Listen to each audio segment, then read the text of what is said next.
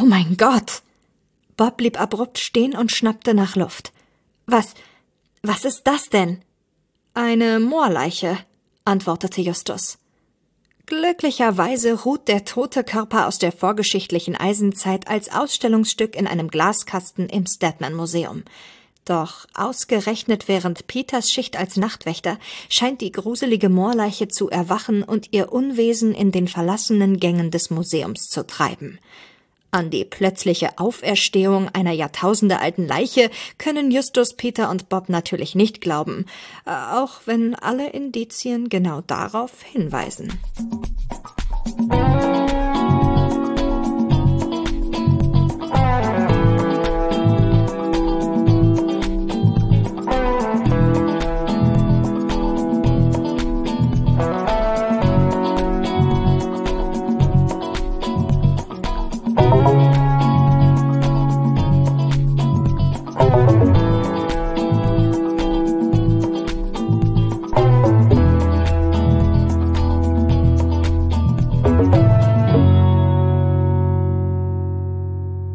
Schönen guten Abend, Oliver Hecke. Hallo Thomas. Hallo, ne? Sehr schön heute hier wieder eine schöne Late-Night-Aufnahme hier mit dir. Ja, Late Night gibt's meistens nur bei Rotz und Wasser. Heute sind wir wieder bei der Zentrale und gleich die erste Frage, wie war denn dein Sommer, Schrägstrich die Sommerpause? Ja, irgendwie kurz. Also viel Arbeit, ähm, kein Urlaub. Ich mache ja Urlaub selten im Sommer. Ähm, doch, ich hatte glaube ich zwei Wochen Urlaub im Juli. Das ist auch so an mir vorbeigegangen, ohne dass ich da wirklich was gemerkt habe. So kurz und also erstmal an die Hörer, weil ich das schon höre, wir haben Fenster offen, weil es ist wirklich sehr, sehr, sehr warm und aber wenn wir es so spät haben, kommen, ist ja nicht mehr so viel Verkehr draußen, aber wenn ihr ab und zu mal ein Auto hört oder die Tram, seht's uns bitte nach. Ja, Ja, weißt du, die Leute äh, betteln schon nach neuen Folgen, sagen, wann ist endlich eure scheiß Sommerpause zu Ende, wann gibt's endlich mal wieder Qualitätscontent, da können sie jetzt auch mal mit einer offenen Balkontür leben, weil es ist, der Sommer hat ja nochmal zugeschlagen, muss man sagen. Ne? Oh ja, das ist mal richtig warm geworden. Ja, wir Daher müsst ihr auf Qualitätscontent leider noch ein bisschen warten. Müsst ihr Ja, nur mit dieser Folge hier vorliegen. Also nur halt äh, der Chronologie zufolge, heute ist der 12. September. Morgen soll es endlich abkühlen. ja, aber Regen finde ich jetzt auch ein bisschen scheiße. Also Regen muss es ja, aber ich habe gesehen, so viel wird's nicht. Ein bisschen, ein bisschen vormittags, ein bisschen abends. Wenn ich Feierabend habe, ist wieder schönes Wetter. Und naja, so ist es schon okay, die perfekte Abkühlung und wieder so um die 20 Grad. Das ist perfektes Sommerwetter, finde ich. Und ich entschuldige mich jetzt schon mal. Erstens, ich war heute arbeiten, du auch. Ja. Ich war bis 20 Uhr arbeiten. Ähm, Und ich bin jetzt auch noch ein bisschen müde. Da muss man auch noch zu sagen, die Folge, die wir heute besprechen, hat auch wieder eine sehr schwere Geburt hinter sich. Ja, wir haben, Und wieder jammern wir. ja, genau. Der Jammerlappen-Podcast. Ja, ihr seid's doch gewohnt. Aber ich muss mal was Positives sagen. Und zwar, ähm, ich hasse es ja auch nach der Arbeit eine Folge aufzunehmen. Also nach der Arbeit dann direkt zu dir oder zu Benjamin und dann Mikros an und los. Heute war es ja so, ich hatte ja, im Gegensatz zu dir, hatte ich ja schon so circa 17 Uhr Feierabend und hab zu Hause noch mal schön zwei Stunden gepennt. Ja? Echt, ja? Ja, ja, und das, das war richtig gut. Ich fühle mich jetzt wie ein frischer Sommermorgen. so siehst du aber nicht aus. Okay. so siehst du wirklich nicht aus. Sorry, es tut mir leid. Ja, ist nicht schlimm. Aber gut, du musst dich ja auch immer, du bist ja mit Motorrad hier. Ja. ja und ich nehme dir gleich den Stift weg, wenn du weiter so klickst. Okay, Entschuldigung. Kannst du ein bisschen freundlicher sagen? Schrei mich nicht an, bitte. Ja, danke, dass du es getan hast. Sehr gerne. Äh, und du musst dich ja immer sicher verpacken, ne? Motorradjacke Ja, ja, und so, Helm und so alles. Und bei heute waren ja nochmal irgendwie 30 Grad oder so. Ja, ja, Da verstehe ich das, dass man natürlich voll geschwitzt und wie der letzte Assi hier ankommt. Danke. Danke, dass du nochmal so betonst. Ja. das hat ein bisschen, naja, egal. Aber Thomas, äh, um, um mich in ein besseres, äh, in ein bisschen besseres Licht zu rücken, ich bin ja dabei, an meiner Gastfreundschaft ein bisschen zu arbeiten, beziehungsweise ich bin ja hier heute nicht Gastgeber, von daher äh, kann man das, glaube ich, so nicht nennen.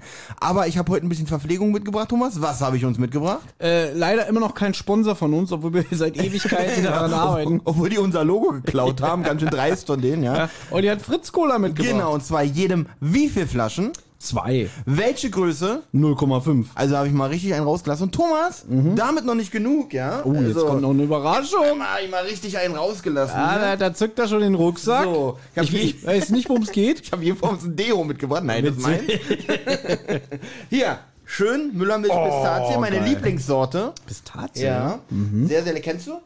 Kennst du? Ja, kenne ich. Kennst du? Würde ich jetzt nicht als meine Lieblingssorte Okay. be beschreiben. Meine Lieblingssorte ist eigentlich immer noch langweilig Schoko und Banane. Okay. Aber ich mag Haselnuss. Okay, Haselnuss, aber das wird ja, wird, Mhm. achso, äh, hast du schon getrunken? Pistazie? kenn- kenn Pistazie, Okay, ja. ist sehr lecker, ist mein Lieblings. ist ja ich Pistazie, Kann man nichts falsch machen. Weißt du, was meine liebste... Hier, der hört es so. Ja, ja. Oh, ja, schön. Cremig schütteln. Großartig, ja. Ist aber ohne Mu. Mu ist gerade nicht. Na doch, wenn du einen Mu hörst, dann hast du, achso, es ist noch keine Mu-Aktion. das also- wäre doch der Hammer, wenn wir live hier die Müllermilch öffnen und einer von uns hat diese 50.000 Euro gewonnen oder so. Ja. Mich sofort alles fallen lassen und mich was Zum Glück ist es aber kein Live-Podcast, der Ja, wird ja noch bearbeitet, nicht, ja. weil ich hätte Angst, wenn er wirklich live wäre, dass einer von uns den anderen umbringt, weil er die Mu-Milch haben will. Stimmt, egal wer sie hat. Ja, ganz ehrlich, ich sag dir gleich, Thomas. Ja. Nicht, dass ich irgendwie Angst vor dir habe, aber so. aber ich würde teilen, also, weil, ganz Oh. ehrlich, wenn ich, pass auf, wenn ich die 50.000 drin hätte, würde ich gerecht durch uns drei aufteilen. Ich 25.000, du 25.000. Durch uns drei, ja? Also, Genau. Ja, ich habe den Gag. Der Gag ist nicht schlecht. Ja, ja. Und damit, äh, wir waren ja noch nicht fertig mit Rumjammern. Also erstmal danke für die Ich, Milch. ich war auch noch nicht fertig mit Spenny. Oh, noch, noch mehr Spennies? Und damit äh, wieder ein bisschen gegessen wird in der, äh, Ah, äh, magst du nicht so, aber nicht schlimm, kannst Ja. du später essen. Guck mal, eine schöne, schöne Brownie-Schokolade. Oh. Und damit wir uns nicht eine teilen müssen, habe ich mir auch eine mitgebracht. Oh, jetzt hat Olli natürlich wirklich So, guck mal, sich für die nächsten 50 Sendungen Ja, das Recht erkauft jeden Fall. zu sagen, ey, wenn ihr mir noch einmal kommt, ich bring nie was mit. ja, genau, genau. Ja, Brownie Edel Vollmilchschokolade. Ja, ne? Also Schokolade im Podcast essen ist, glaube ich, wirklich die größte Sünde. Weil das ja, weil Ja, da hört bisschen- man das raus? Das ist ja andere Schmatzen, als wenn ich jetzt, weiß nicht, beiß jetzt vom Brötchen ab oder so, aber das ist ja diese, Auf jeden Fall Schokolade essen nicht gut für die Stimme. Also das macht so den, den Hals ein bisschen rau. auch das, genau. Ja. Das ist dieses, ähm, wie du schon, oh, die ist aber ganz schön weich. Na ja, klar, die war in deinem kochend heißen Rucksack, ne? Bin ich jetzt eine gute Nudel oder Ja, super, Olli. Für heute, sag, für nehme ich, heute? Ja. für, äh, für heute Abend, ich meine, in, in zweieinhalb Stunden ist zwölf, bis zwölf Uhr nehme ich alles Böse, was ich Ja. jemals dich gesagt habe, zurück. Die Laune ist ja schon wirklich ein bisschen besser geworden. Ich finde es ja gut, wenn Thomas, wenn die Laune wirklich ganz unten anfängt. Ja. Und diesmal hat sie wirklich ganz unten angefangen. Wir waren, pass auf, das muss ich aber kurz Ja, erzählen. erzählt. Äh, Thomas, äh, was ich ja durchaus verstehen kann, da bin ich ganz bei ihm wirklich, da sind wir Brüder am Geist, was das angeht. Thomas Plan war natürlich, von der Arbeit zu kommen und dann erstmal noch in Ruhe hier zu Hause ankommen, nochmal zu duschen. Ja. Deswegen hat Thomas an- geplant, so ungefähr zwischen halb und dreiviertel hier anzukommen äh, und äh, dennoch ein bisschen seine Ruhe Ja, zu haben, eher dreiviertel kommen. oder beziehungsweise um neun. Genau, und hat gesagt, Olli sei bitte 21.15 Uhr da. So, ich, der noch einkaufen war und das alles nicht richtig planen und auch nicht hetzen wollte, äh, bin dann einfach sehr, sehr früh losgefahren, war einkaufen und äh, war dann dementsprechend so um halb oder sowas hier. Um zehn Minuten später kommt Thomas um die Ecke, guckt mich an. Ich wusste, dass du schon da bist. Mit einem Gesicht und einem Ton, ja, wo ich eigentlich gleich wieder losfahren wollte, ja. Aber ich kann es verstehen, ich bin genauso. Wenn ich die beiden einlade, hasse ich es auch, wenn sie zu früh da sind. Ja. Aber äh, wie gesagt, ich will halt nicht, wollte halt nicht hetzen und wollte halt auch heute. Weil ich ja wieder früh aufstehen muss, weil ich auch so früh anfangen. Das muss man auch sagen. Und lass uns jetzt diesen Jammerlamm-Block hinter uns bringen. Ja. ja. Deswegen alles jetzt nochmal raushauen. Es ist die erste Folge nach Ja. der Sommerpause. Herzlich willkommen zurück, liebe Hörer. Richtig, ja. Wir freuen uns auf euch. Ich freue mich wirklich ein bisschen auf diese Aufnahme hier heute. Genau, du stehst da so und man muss ja sagen, du musst ja morgen arbeiten, ich nicht, ich habe ja. morgen frei. Deswegen habe ich auch gedacht, na gut, äh, du willst ja auch irgendwann nach Hause. Genau. Was mich ein bisschen schockiert gerade, weil jetzt, wo du es angesprochen hast, habe ich nochmal geguckt. Also ich habe mich so auf eine Pistazien-Müllermilch Mhm. gefreut. Jetzt sehe ich, das ist hier eine Kokosmischung.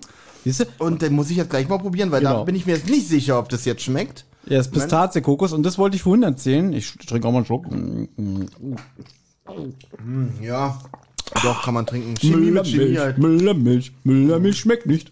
Ich glaube, weder Pistazien noch äh, Kokos schmeckt so. Aber zusammen kann man es trinken. Also als Und das wollte ich auch noch sagen. Zuckersuppe. Was meine Lieblingsmüllermilchsorte war, Ja. Coco Schoko. Kokos Schoko. Genau. Wir sind ja schon so alt, wir kommen noch aus einer Zeit, wo es drei Sorten gab. Nämlich, Na, Erdbeer, Schoko und Vanille. nee, Quatsch, Banane. Zählt äh, Buttermilch auch als Müllermilch? Nein, Buttermilch. Die gab's ist- auch noch. ist keine Stimmt, Müllermilch. Bananen gab's ja vier Sorten, weil Erdbeer gab's auch. Und Vanille Ja, es gab auch. Erdbeer, Schoko, Banane und dann gab es irgendwann drei Sorten mehr. Das war so Anfang Mitte 90er, das weiß ich noch. Ich kann mich Mhm. auch noch an die Werbung erinnern und ich wäre nicht ich, wenn ich sie jetzt nicht einspiele. Ich heiße Müller. Müller Milch, bin Schoko und, Und ich Erdbeer. Ansonsten alles Banane. Achtung, gleich kommt's wieder. Alles Müller oder was? Wir heißen auch alle Müller. Gestatte Cappuccino. Coco Schoko. Mein letzter Wille, Müller, Milch, Vanille. Müllermilch. Alles Müller, oder was? Und dann gab es nämlich Cappuccino, Vanille und Coco Schoko. Und davon hat sich eigentlich nur Ja, Vanille gehalten. Sag mal, kriegen wir nicht Ärger, wenn wir hier so einen Spot einspielen? Es ist alte Werbung, es ist keine neue. Ja, aber trotzdem. Es ist Retro-Olli. Müller gibt es noch und wir machen hier Werbung für Müller. Naja, es gibt ja noch andere leckere ähm, Milchprodukte Zum mit, Beispiel? mit unendlich viel Zucker, die Diabetes Zum machen. Beispiel. Äh, ja, hat bestimmt sowas. Ja, richtig. ja. ja, guter Witz. Äh, na, so, so, so, so, weiß ich nicht, so Schokodrinks gibt's, gibt's ganz viele, mir fällt jetzt Aber ich glaube, in der Werbung gilt ja bei uns nicht, weil das gilt nur für den öffentlich-rechtlichen. Ja. Also können wir Werbung machen, so wie wir Na wollen. gut. Hier, Müllermilch, total lecker. Ja, pass auf. Äh, Trink das. Ich relativiere das, indem ich jetzt wieder sage, äh, was, was Negatives sage. Mhm. Und die Geschichte habe ich, glaube ich, auch schon zwei, dreimal in irgendeinem Podcast-Formaten erzählt, die, an die ich mich nicht erinnere. Früher als Kind wollte ich natürlich entweder Banane oder Schoko haben. Mhm. Und es gab ja früher, gibt's ja immer noch, diese Ursorten kriegst du noch in diesem 500 Milliliter Becher. Ja. Du erinnerst dich. Mein Vater ist manchmal dann zu Plus gegangen und hat dann gefragt, soll ich dir was mitbringen? Ich bring dir eine Milch mit. Ich so, oh Hat ja. der das so gesagt? Ja, genau so. Nein, ich we- weiß nicht, ich wollte gerade in so einen väterlichen Ton verfallen. Ne? Mission Complete. Problem ist, mein Vater schon so lange tot, dass ich auch langsam vergesse, wie er gesprochen Ach so, hat. Ja. oh, das, oh, das ist, oh, das ist, das ähm, gibt der ganzen Sache schon wieder einen sehr traurigen Touch, muss ich Ja, sagen. ne? Ja, aber erzähl bitte weiter, damit wir schnell überspielen. Da habe ich gesagt, ich, ja, eine Müllermilch Schoko. Was bringt er mir mit? Erdbeer. Und ich hasse Müllermilch Erdbeer. Also ganz ehrlich, also farblich äh, sind die ja nun doch schon sehr verschieden. Dezent, ne? Dezent verschieden, ja. Und ähm, Auch die Schrift, ne? Schoko. Erdbeer. Erdbeer, so überhaupt, auch die ganzen Buchstaben sind komplem anders. ja. Der hat es nicht, der hat es nicht gecheckt. Okay, Der aber dann gibt er dir auch noch das, also hätte er jetzt versehentlich Banane mitgebracht, wäre auch noch okay gewesen, ne? Mhm. Ähm, weil Erdbeer, finde ich, schmeckt wirklich nicht. Weil Erdbeer, da kommt kein Geschmack, das hat so einen ganz faden, zuckrigen Geschmack bloß. Also nach Erdbeer schmecken ja die Sachen sowieso nicht, aber Gut, Erdbeer ist sowieso schwer als weil Erdbeer eigentlich natürliche, äh, natürliches Aroma. Ja, ja. Deswegen Jogurette schmeckt ja auch nicht nach Erdbeer. Ich auch nicht wirklich. Nee. So, jetzt hast du was Negatives gesagt, was dass die Erdbeer nun gar nicht schmeckt. Und das macht uns jetzt zu einem objektiven Podcast, was das angeht. Äh, ne? Jetzt richtig. Sind, jetzt sind wir da, okay, So. cool. Fein raus. Und jetzt gehen wir mal Medias Res. Olli. Medias Res? Ne, das sagt man so. Also wir, wir nähern uns jetzt der Materie. Finde ich gut. Richtig. Denn, lustigerweise haben wir nämlich bei der Dreitagbesprechung am Ende ja auch gesagt, Mensch, das war so ein schönes Projekt. Mhm. Wie geht's denn weiter? Werden wir irgendwann wieder hier überhaupt eine Folge finden, Ja, die wir so ja. leidenschaftlich reden können? Könnte heute passieren, ne? Könnte passieren. Ja, wir wollen es ja nicht, nicht Wir wollen nicht zu viel spoilern. sagen. Ja. Äh, und da habe ich damals sogar Schrecken aus dem Moor vorgeschlagen und dachte so, ja, irgendwann nächstes Jahr. Jetzt sitzen wir hier. Mhm. Ja. Die Folge heute hat wieder ein ellenlanges Rätsel. Ja, da habe ich mich sogar drum gekümmert heute, dass wir Richtig, das auch weil ich äh, wiedergeben können. Genau, ich habe nämlich in der Vorbereitung Olli gefragt, wollen wir auf das Rätsel im Detail Es eingehen? gehört schon dazu, wenn wir so Genau. eine Folge besprechen. Und deswegen hast du dich dazu gekümmert. Das heißt also auch wieder Fame für dich. Mhm. Aber ich fange jetzt einfach mal wieder an mit den allgemeinen Fakten.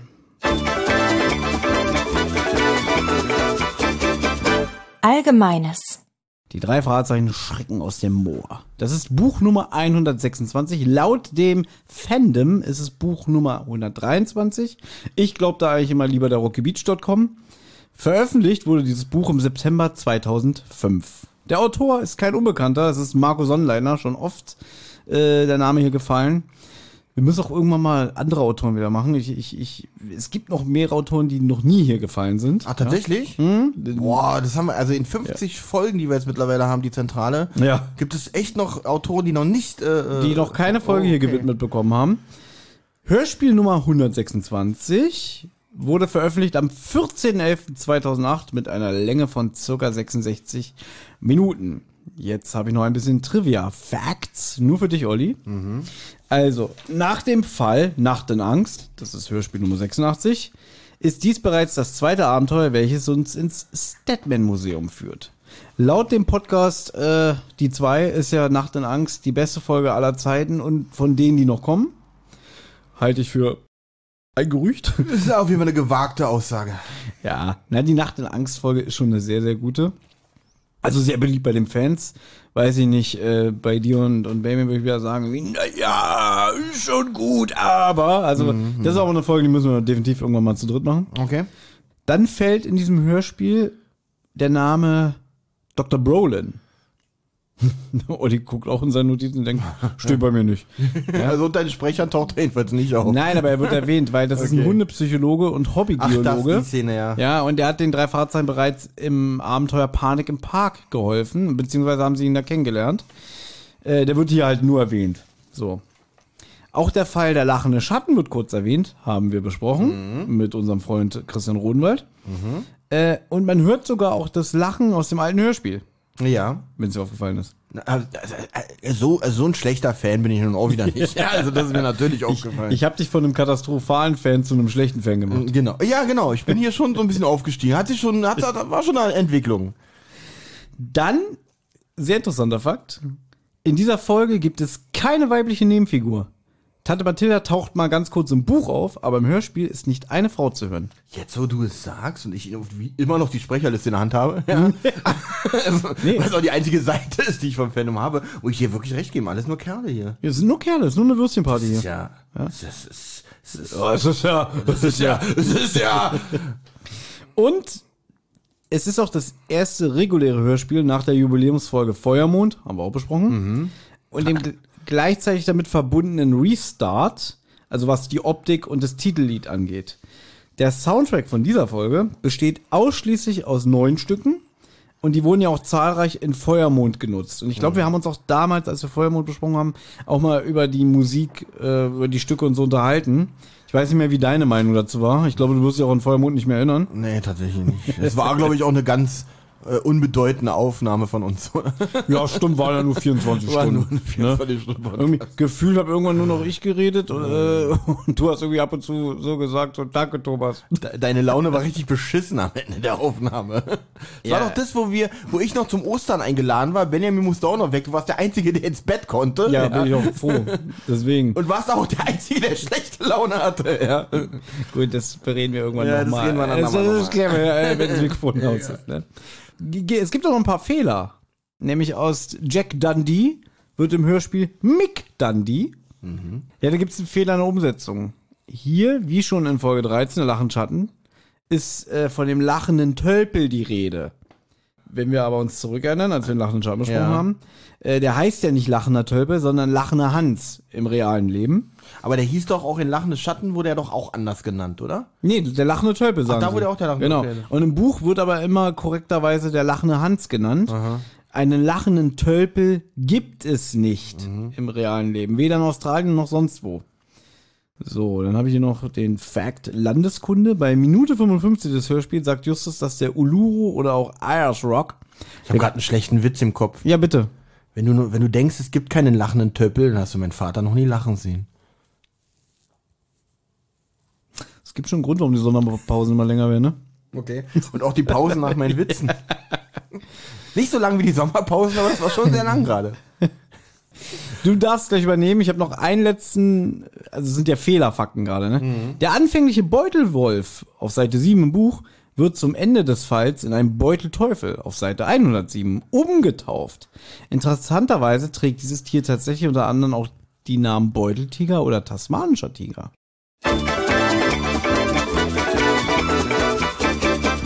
Die Sprecherinnen und Sprecher. Gut, Olli, dann übernimm du doch mal die Sprecher. Ja, äh, tatsächlich äh, musst du mir da helfen, weil ich kenne keinen von denen, jetzt abgesehen von Thomas Fritsch, Oliver Rohrbeck, Jens Wartweg, Andreas Fröhlich. schnell. Das sind die Stammsprecher, die darf ich doch bitte. Es geht ja nur um diese. Danke. So, dann haben wir noch Dr. Chandler, gesprochen von Wolf Palke, Max, gesprochen von Sven Dahlem, Austin, gesprochen von Patrick Bach, Dwayne, gesprochen von Tim Knauer, den Namen habe ich glaube ich schon mal gehört. Mr. Monroe, gesprochen von Jochen Re Regelin, Regelin, Regelin, ähm, ähm, ich wollte gerade Real Legend sagen. So, das sind auch, so unterscheide ich immer berühmte und nicht berühmte Sprecher. Die konnte man alle nicht anklicken. Jetzt kommt Ja. ein, den kann man anklicken, den kenne ich trotzdem nicht. Äh, Professor Rosenberg, äh, Lothar Grützner und Blackie, natürlich Heikeline Körting. Also macht ja doch eine Frau mit in dem Hörspiel. Stimmt! Aber Blackie zähle ich nicht mit. Nee, Blackie sich auch nicht mehr. Ja. Außerdem ist Blackie ja ein männlicher Charakter. Ja, Mhm, äh, stimmt. Von daher, nur weil er von einer Frau gesprochen wird, ist es ja kein weiblicher Charakter. Ich habe mir übrigens notiert, dass der Wolf Parke, der den äh, Dr. Chandler spricht, ich finde, er gebe einen guten Herrn Tierlieb ab. Was sagst du? Oh, das, oh, das ist so eine Frage, wenn man, da denkt man dann, also muss man ihn dann tatsächlich nochmal hören und sich dabei diese Frage nochmal stellen. Ich finde, Herr Tierlieb gibt einen sehr guten Herr Tierlieb ab. Weil diese Frage, äh, weil diese Stimme, von wem wurde Herr Tierlieb damals gesprochen? Oh, das, ist- also der hatte mehrere Stimmen. Ja. Ja, ja, aber ich, ich meine so die klassischen, in den alten, ersten, schon wieder eine Straßenbahn, äh, Benjamin Blümchen Folgen, finde ich, das ist so, das ist für mich halt Herr Tierlieb, der auch in dieser ersten drei, äh, in dieser ersten Zeichentrick-Verfilmung, nenn ich es mal. Und ich weiß nicht, ob, also ich weiß, dass Erik Wessen ihn gesprochen hat. Ja. Aber es gab davor einen, den fand ich deutlich besser. Ich gucke jetzt mal. Der erste Sprecher von Herrn Tierlieb war übrigens Hermann Wagner. Wunderbar. Ganz wunderbar. Genau, der war super. Danach war Erik Wessen für eine ganze Weile und jetzt ist es Reinhard Scheunemann. Das Thema Herr Tierlieb hätten wir jetzt auch nicht nochmal aufmachen müssen. Für Nee, mich, ich wollte mich es noch- jetzt. Sehr nett von dir, aber für mich war es Ja, weil wir nicht immer mehr. so viel Fässer aufmachen, die nie zugemacht werden. Aber also äh, können wir uns jetzt auf einigen. Du, der Dr. Chandler, du weißt nicht mehr die Stimmfarbe. Ich habe hier noch einen Programmpunkt. Oh nee. Weißt du, was ChatGPT ist?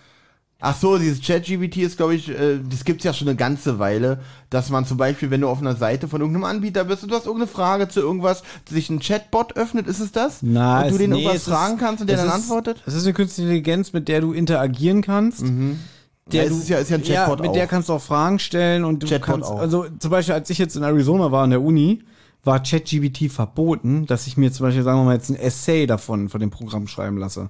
Ach, Weil du das ist- kannst dem sagen, Ja. mach mal, stimmt, das hab, davon habe ich schon gehört, dass du dem wirklich einfach ein paar Infos gibst und der macht dir dann komplett. Merkt man denn, dass das von so einem ChatGPT gebastelt Naja, gut, ist? wenn du ihn natürlich fragst, irgendwie, wer sind deine Eltern, dann sagt er, ich wurde gebo- gebaut von Forschern und so, bla, Sülz, ne? Aber wenn du jetzt was ausdruckst, meine ich, was von einem Na, pass ChatGPT auf, pass auf. Ich, werd, ich bin ja auch faul, ich gebe es ja zu. Ja. Ach und, so. Und diese Notizen hier sind manchmal wirklich nervig und anstrengend. ja, ja. Dann dachte ich, weil es gibt im Internet von dieser Folge keine Zusammenfassung. Mhm. Von so älteren drei Fahrzeugenfolgen gibt es manchmal, wirklich haben sich Leute Mühe gemacht und so eine längere Zusammenfassung geschrieben. Ja, ja. Damit kann ich natürlich am besten arbeiten, ja. Habe ich auch schon. So.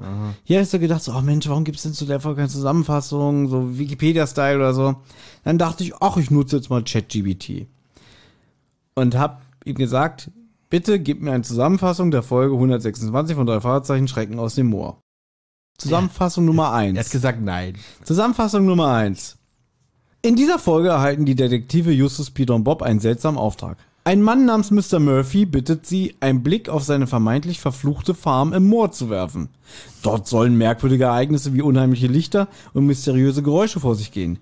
Die Jungs nehmen den Auftrag an und begeben sich zur Farm. Während ihrer Ermittlungen entdecken die drei Detektive geheimnisvolle Spuren, die auf die Anwesenheit von Wilderern hinweisen. Gleichzeitig lernen sie auch die Familie von Mr. Murphy kennen, darunter seine Nichte Sally. Also das System ist noch nicht ganz ausgereift, wenn ich so an die Folge an sich Ja, denke. pass auf. Mit Hilfe von Spürsinn und logischen Denken entwirren die drei Fahrzeuge die komplizierten Zusammenhänge und decken nach und nach die Wahrheit auf. Die Geschichte dreht sich um das Moor, geheimnisvolle Vorgänge und wie die Detektive durch ihre Ermittlungen das Rätsel lösen und die Farm vor einem drohenden Unheil bewahren. Bitte beachten Sie, dass diese Zusammenfassung kurz gehalten ist und nicht alle Details der Hörspielfolge umfasst. Danke. äh, hat der, äh, sagen wir mal so, ich habe jetzt keine Folge rausankannt. Hat der einfach eine falsche Folge zusammengefasst? Naja, ich Oder hat meine, sich irgendwas der- zusammengesponnen? der bezieht sich schon auf Infos aus dem Internet, aber ich habe irgendwie das Gefühl, der hat sich hier eine Menge zusammengesponnen. Mhm. Dann habe ich im Programm auch gesagt, das stimmt nicht. Und dann sagt er mal, Entschuldigung, du hast recht, die, die, Infos waren nicht richtig. Ganz merkwürdig. Ich, ich hatte zum Beispiel mal mit dem Ding, Ich habe mich noch nie damit befasst. Ich finde es gerade sehr skurril, wie du Ja. mit so einem, so einem Chatprogramm kommunizierst. ich habe ihn mal gefragt, wer ist der beste Freund von Mickey Mouse? Hat er geantwortet, Donald Duck. Habe ich gesagt, stimmt nicht.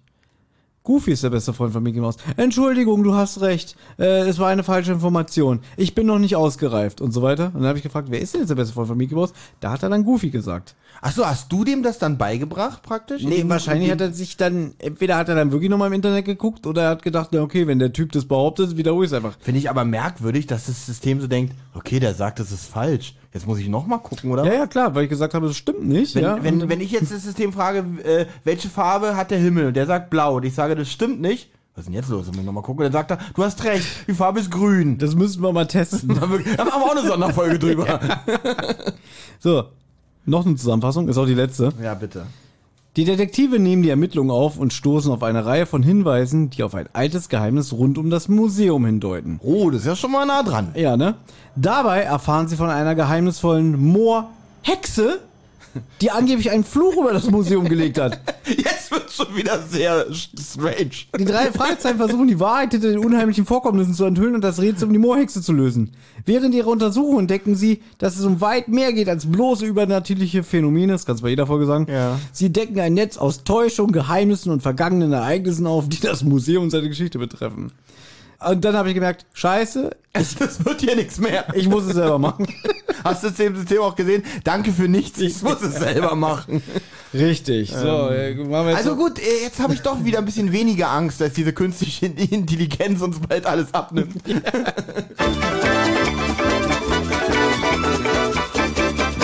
Das Cover. So, Olli. Beschreib doch mal, was du siehst. Gar nichts, weil ich habe es nicht mit ausgedruckt. Gib mir Aber ich gebe das Buch bitte Ja, Vorsicht, weil da sind noch Zettelchen drin. Ja. Okay, das Cover finde ich wirklich vielversprechend. Äh, mit Hinblick auf, der, auf die tatsächliche Folge wieder sehr, sehr weit weg. Ja. Äh, man sieht ein, ja, ein Moor. Und äh, äh, im Vordergrund ist ein verrotteter alter Baumstumpf. Ähm, und man sieht in dem Moor, also in dem Nebel umwobenen Moor, eine Ja. Gestalt, oh, eine Gestalt wandeln. Ja. Und äh, tatsächlich vielversprechendes Cover. Gefällt mir tatsächlich, weil von der von den Farben her und äh, Ich finde, Ja. es ist ästhetisch. Ja. Es ist, geht schon so in die Richtung alte Folgen, so, ähm, kommt jetzt natürlich nicht an den Phantomsee ran, aber es geht schon in die Richtung so. Ja. Vom Grusel und von, von dem Motiv. Also ja, eines der schönsten Cover finde ich ja immer noch versunkenes Dorf, ja. Mhm. Ähm, hat jetzt nichts damit zu tun. Äh, richtig. Aber es gibt, pass auf, ich habe ja hier das Buch Die drei Fahrzeichen und die geheimen Bilder, Ja. wo man immer die ganzen Cover und so ein paar Hintergrundinformationen sieht. Und hier steht zum Beispiel, bevor die Erscheinung vom Nebelberg ihre endgültige Form annahm, ja, der Fall Die drei Fahrzeichen und der Nebelberg, ähnelte diese Skizze dem Schrecken aus dem Moor, der erst drei, der dann drei Jahre später erschien. Auf dem Wunsch der Redakteurin hin, das Wesen noch phantomhafter zu machen, erschuf Silvia Christoph die gespensterhafte Gestalt. Und jetzt siehst du halt hier die Skizze, Ja. die war ursprünglich für den Nebelberg gedacht. Hier sieht man ja auch diese Also man sieht tatsächlich die Umrisse aus dem aktuellen Cover. Richtig. Und für Schrecken aus dem Moor hat Silvia Christoph einfach den das alte Work, wie nennt man das? Ich bin schon müde, sorry. Äh, die alte Skizze wieder rausgekramt Ja. und hat die dann umgewandelt. Also man sieht auch hier, Nebelberg und das, ja. Genau. Nebelberg ist natürlich, Mann unterm Laken hat er natürlich gewonnen. das ist so ein Mann unterm Lakenform. Ein- da, ja. Lustigerweise, weil du es gerade sagst, auch einigermaßen. äh, Baby und ich haben diese Folge besprochen, da Ja. ist der Begriff Mann unterm Laken geboren. In, Genau. der, in der Folge. Und es ist mittlerweile auch eine Metapher, also Quatsch, ein Synonym für schlechte Gruselgestalten äh, äh, von Tätern. Oh, ich habe gerade eine Geschäftsidee. Ja. Wir sollten Halloween-Faschingskostüme anbieten. Also einfach so ein ganz langweiliges, langweiliges weißes Laken mit schlecht ausgeschnittenen Augen und mit dem Aufdruck Mann unterm Laken. Das könnte in unseren Fanshop. Und hinten steht drauf die Zentrale. Ich glaube, das wäre was für unseren Fanshop, ja. Oder? So Mal super. gucken, ob Spreadshop sowas ähnliches anbietet. Der Sache werde ich mal nachgehen. Aber machen wir weiter. Der Klappentext. Glücklicherweise ruht der tote Körper aus der vorgeschichtlichen Eisenzeit als Ausstellungsstück in einem Glaskasten im Stedman Museum. Doch ausgerechnet während Pet Peters, Sch- jetzt sag ich auch schon Peter, Ja, ich könnte dir schon wieder ins Gesicht drehen. Doch ausgerechnet während Peters Schicht als Nachtwächter scheint die gruselige Moorleiche zu erwachen und ihr Unwesen in den verlassenen Gängen des Museums zu treiben. An die plötzliche Auferstehung eines Jahrtausend, äh, einer jahrtausendalten Leiche können Justus, Peter und Bob natürlich nicht glauben. Das ist auch schon wieder gelogen, weil Peter glaubt natürlich daran. ja. äh, auch wenn alle Indizien genau darauf hinweisen.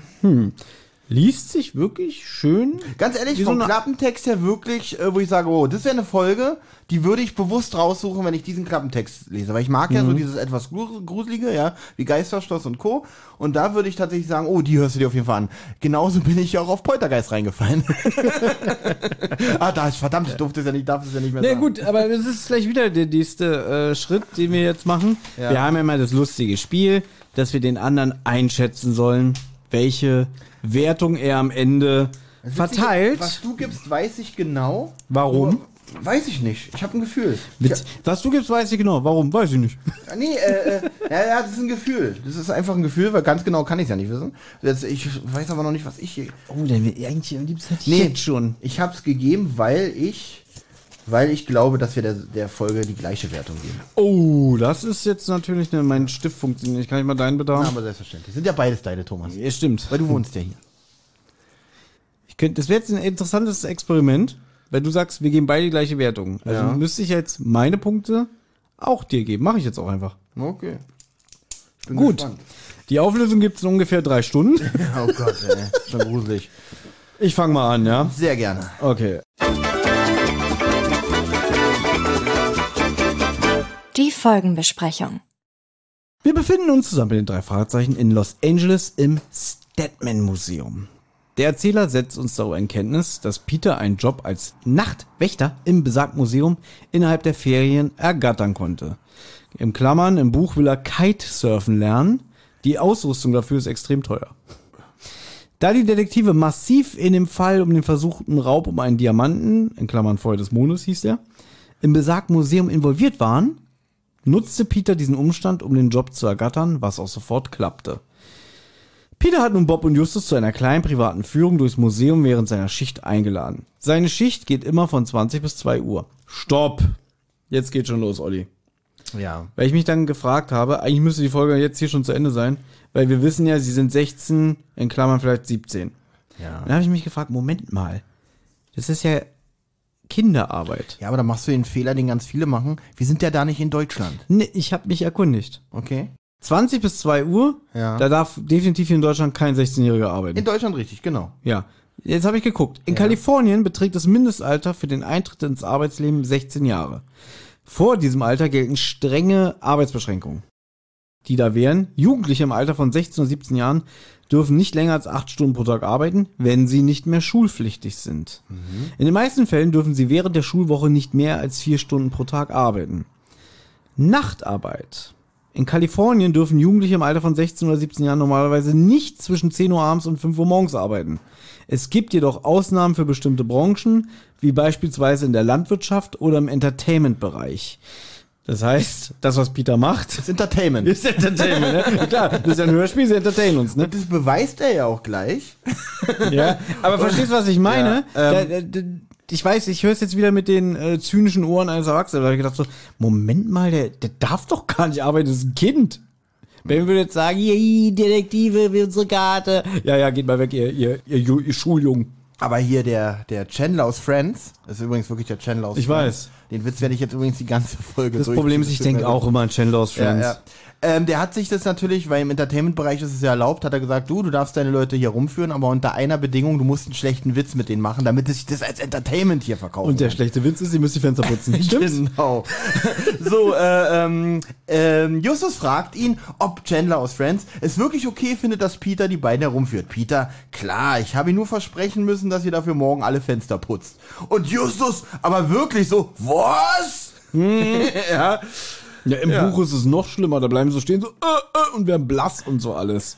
Das fand ich ein bisschen, weil so gut ist der Witz jetzt auch nicht. Ja, vor und dass nicht- die das glauben. Ich wollte ich gerade sagen, wir reden hier von Detektiven. Ja, ich meine, wenn, ich meine, die drei kennen sich ja auch schon sehr lange, wir kennen uns ja auch sehr lange. Wenn einer von uns so einen schlechten Witz Ja. machen würde, würden wir ihn eigentlich, also erstmal gleich eine Schelle erstmal für den schlechten Witz und glauben würden, würden wir es mal schon dreimal nicht, ja? Aber das war der erste gute Witz, den du heute gemacht hast mit der Schelle. Ja, okay, Ja. danke, danke, danke. Ich weiß, du brennst drauf, du darfst auch gleich vorlesen. Ich, will, ich brenne auf gar nichts. Ach so, gut.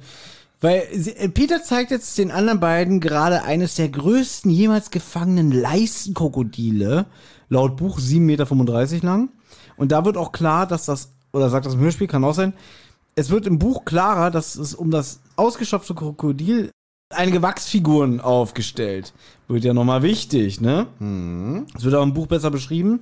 Und diese damalige Szenerie, die da im Museum so nachgebildet wurde, soll äh, abbilden, wie das Krokodil gefangen wurde. Und der Jack Dundee wurde wohl bei der Aktion verspeist vom Das, Krokodil. das kommt mir tatsächlich im Hörspiel viel zu kurz. Ja. Weil dafür, dass diese, diese Wachsfiguren-Szenerie später noch eine wichtige Rolle spielt, geht sie im Hörspiel fast unter, möchte ich sagen. Mhm. Also, das ist mir am Ende fand ich so traurig. Ach, da stand der, hatte ich kein Bild von dem Kopf leider.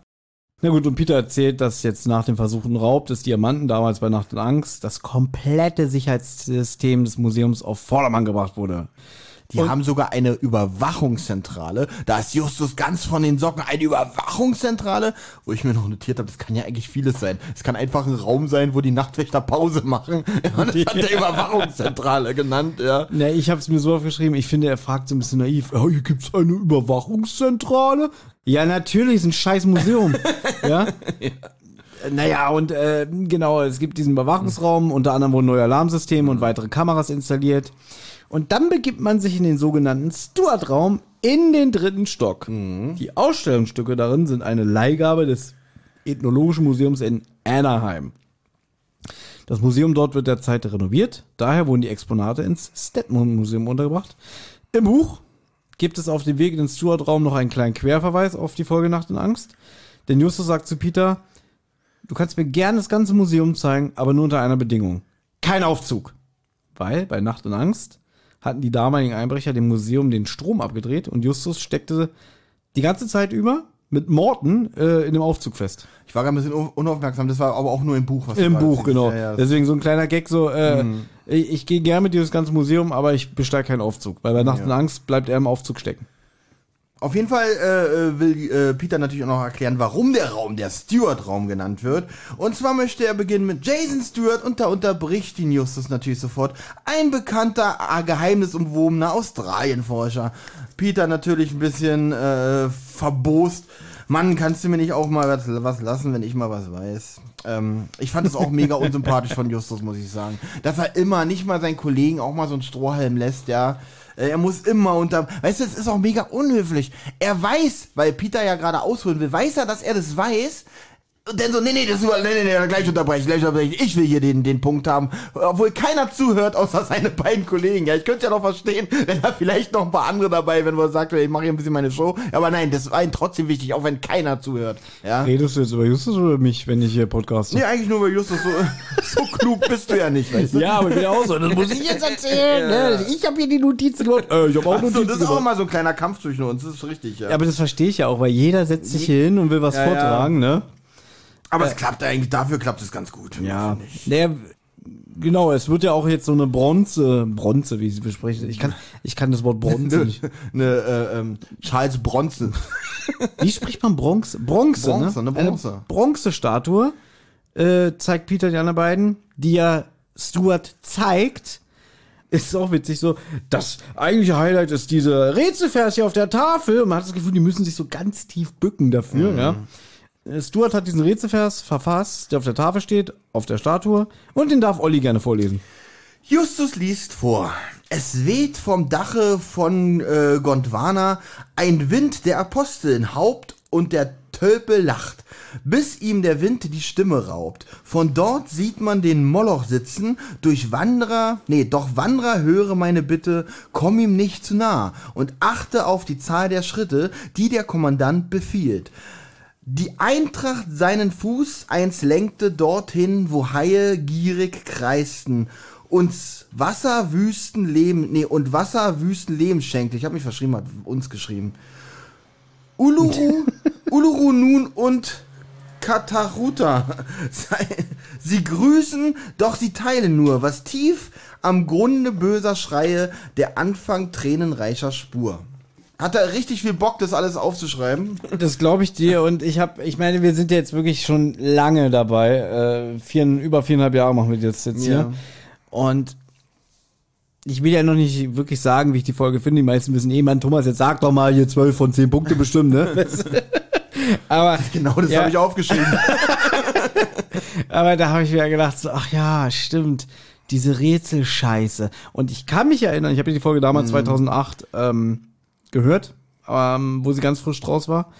Und da habe ich schon so gedacht, so, was ist das denn schon wieder? Also irgendwie, das Rätsel hat mich extrem gestört und hat mich auch wieder dabei erwischt, wie ich jedes Mal, wenn es ums Rätsel ging, es begleitet uns ja immer wieder, ne? Ja. Es kommt dann mal wieder was Spannendes mit der Moorleiche und, und irgendwelche Vorkommnisse.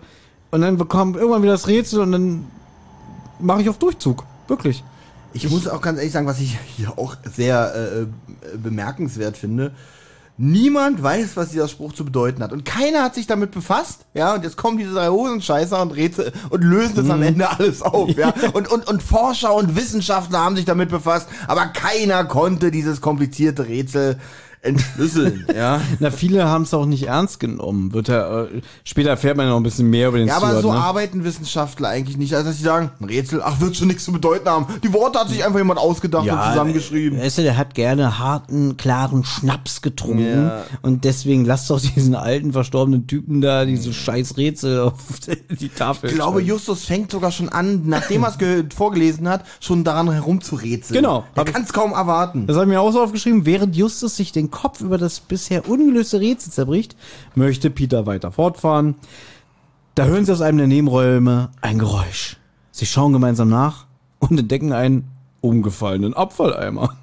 Naja, du, du lachst. Wenn ich irgendwo bin, ich meine, in, in so einem Raum, zum Beispiel hier, angenommen, hier würde ein Abfalleimer stehen.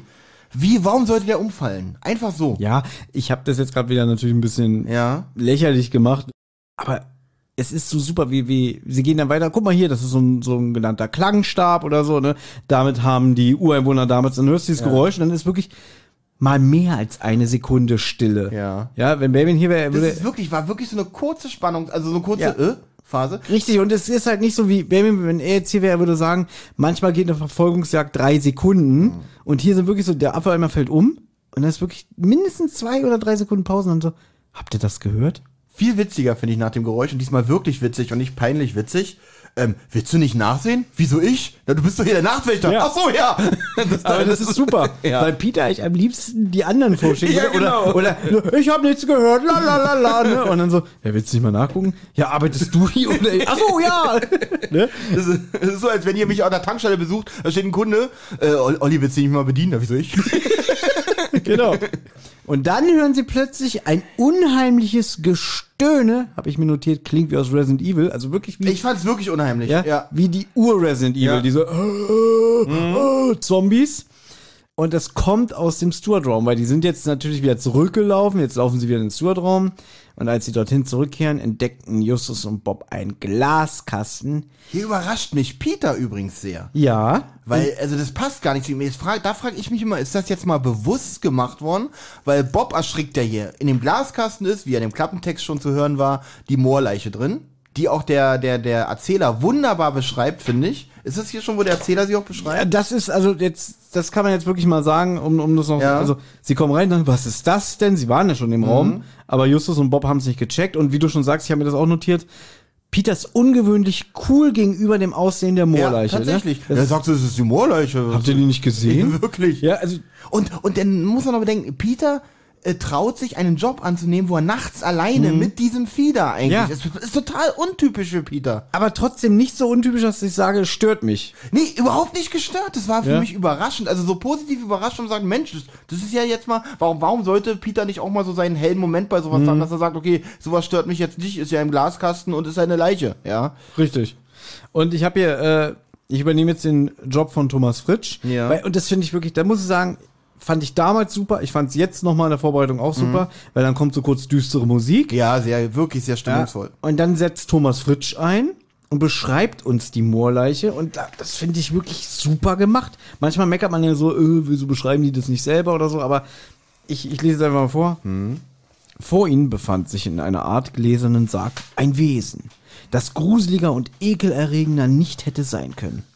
Es war nicht groß, vielleicht 1,50 Meter, aber so wie es da in seinem sumpfigen Grab lag, jagt es Justus und Bob einen eiskalten Schauer über den Rücken. Und die haben richtig Schiss in dem Buch, ne? Also Bob sagt, muss sich richtig zwingen, wegzugucken. Es bestand nur noch aus Haut und Knochen und vor allem die mumifizierte Haut war es, die diesen furchtbaren Eindruck hinterließ. Zusammengeschrumpelt wie bei einem alten Apfel überzog sie den ganzen Körper. Um den Mund herum, der zu einem stummen Schrei geöffnet war, franzten die Hautlappen aus, Das ist so gruselig, wirklich. sodass die beiden gelben Zähne daraus hervorragten wie aus einer schwarzfauligen Wunde. Die Augenhöhlen waren leer und finster, was den Blick der Leiche nur noch unheimlicher machte.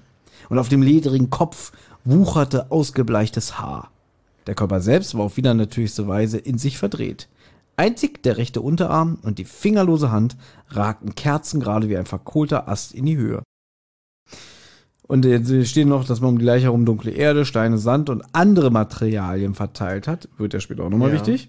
Mal was anderes. Ja. Diese Beschreibung der Moorleiche, bevor wir davon wieder wegkommen, ähm, hat mich an ein Erlebnis in der Kindheit erinnert. Und zwar sind wir in den frühen 90ern.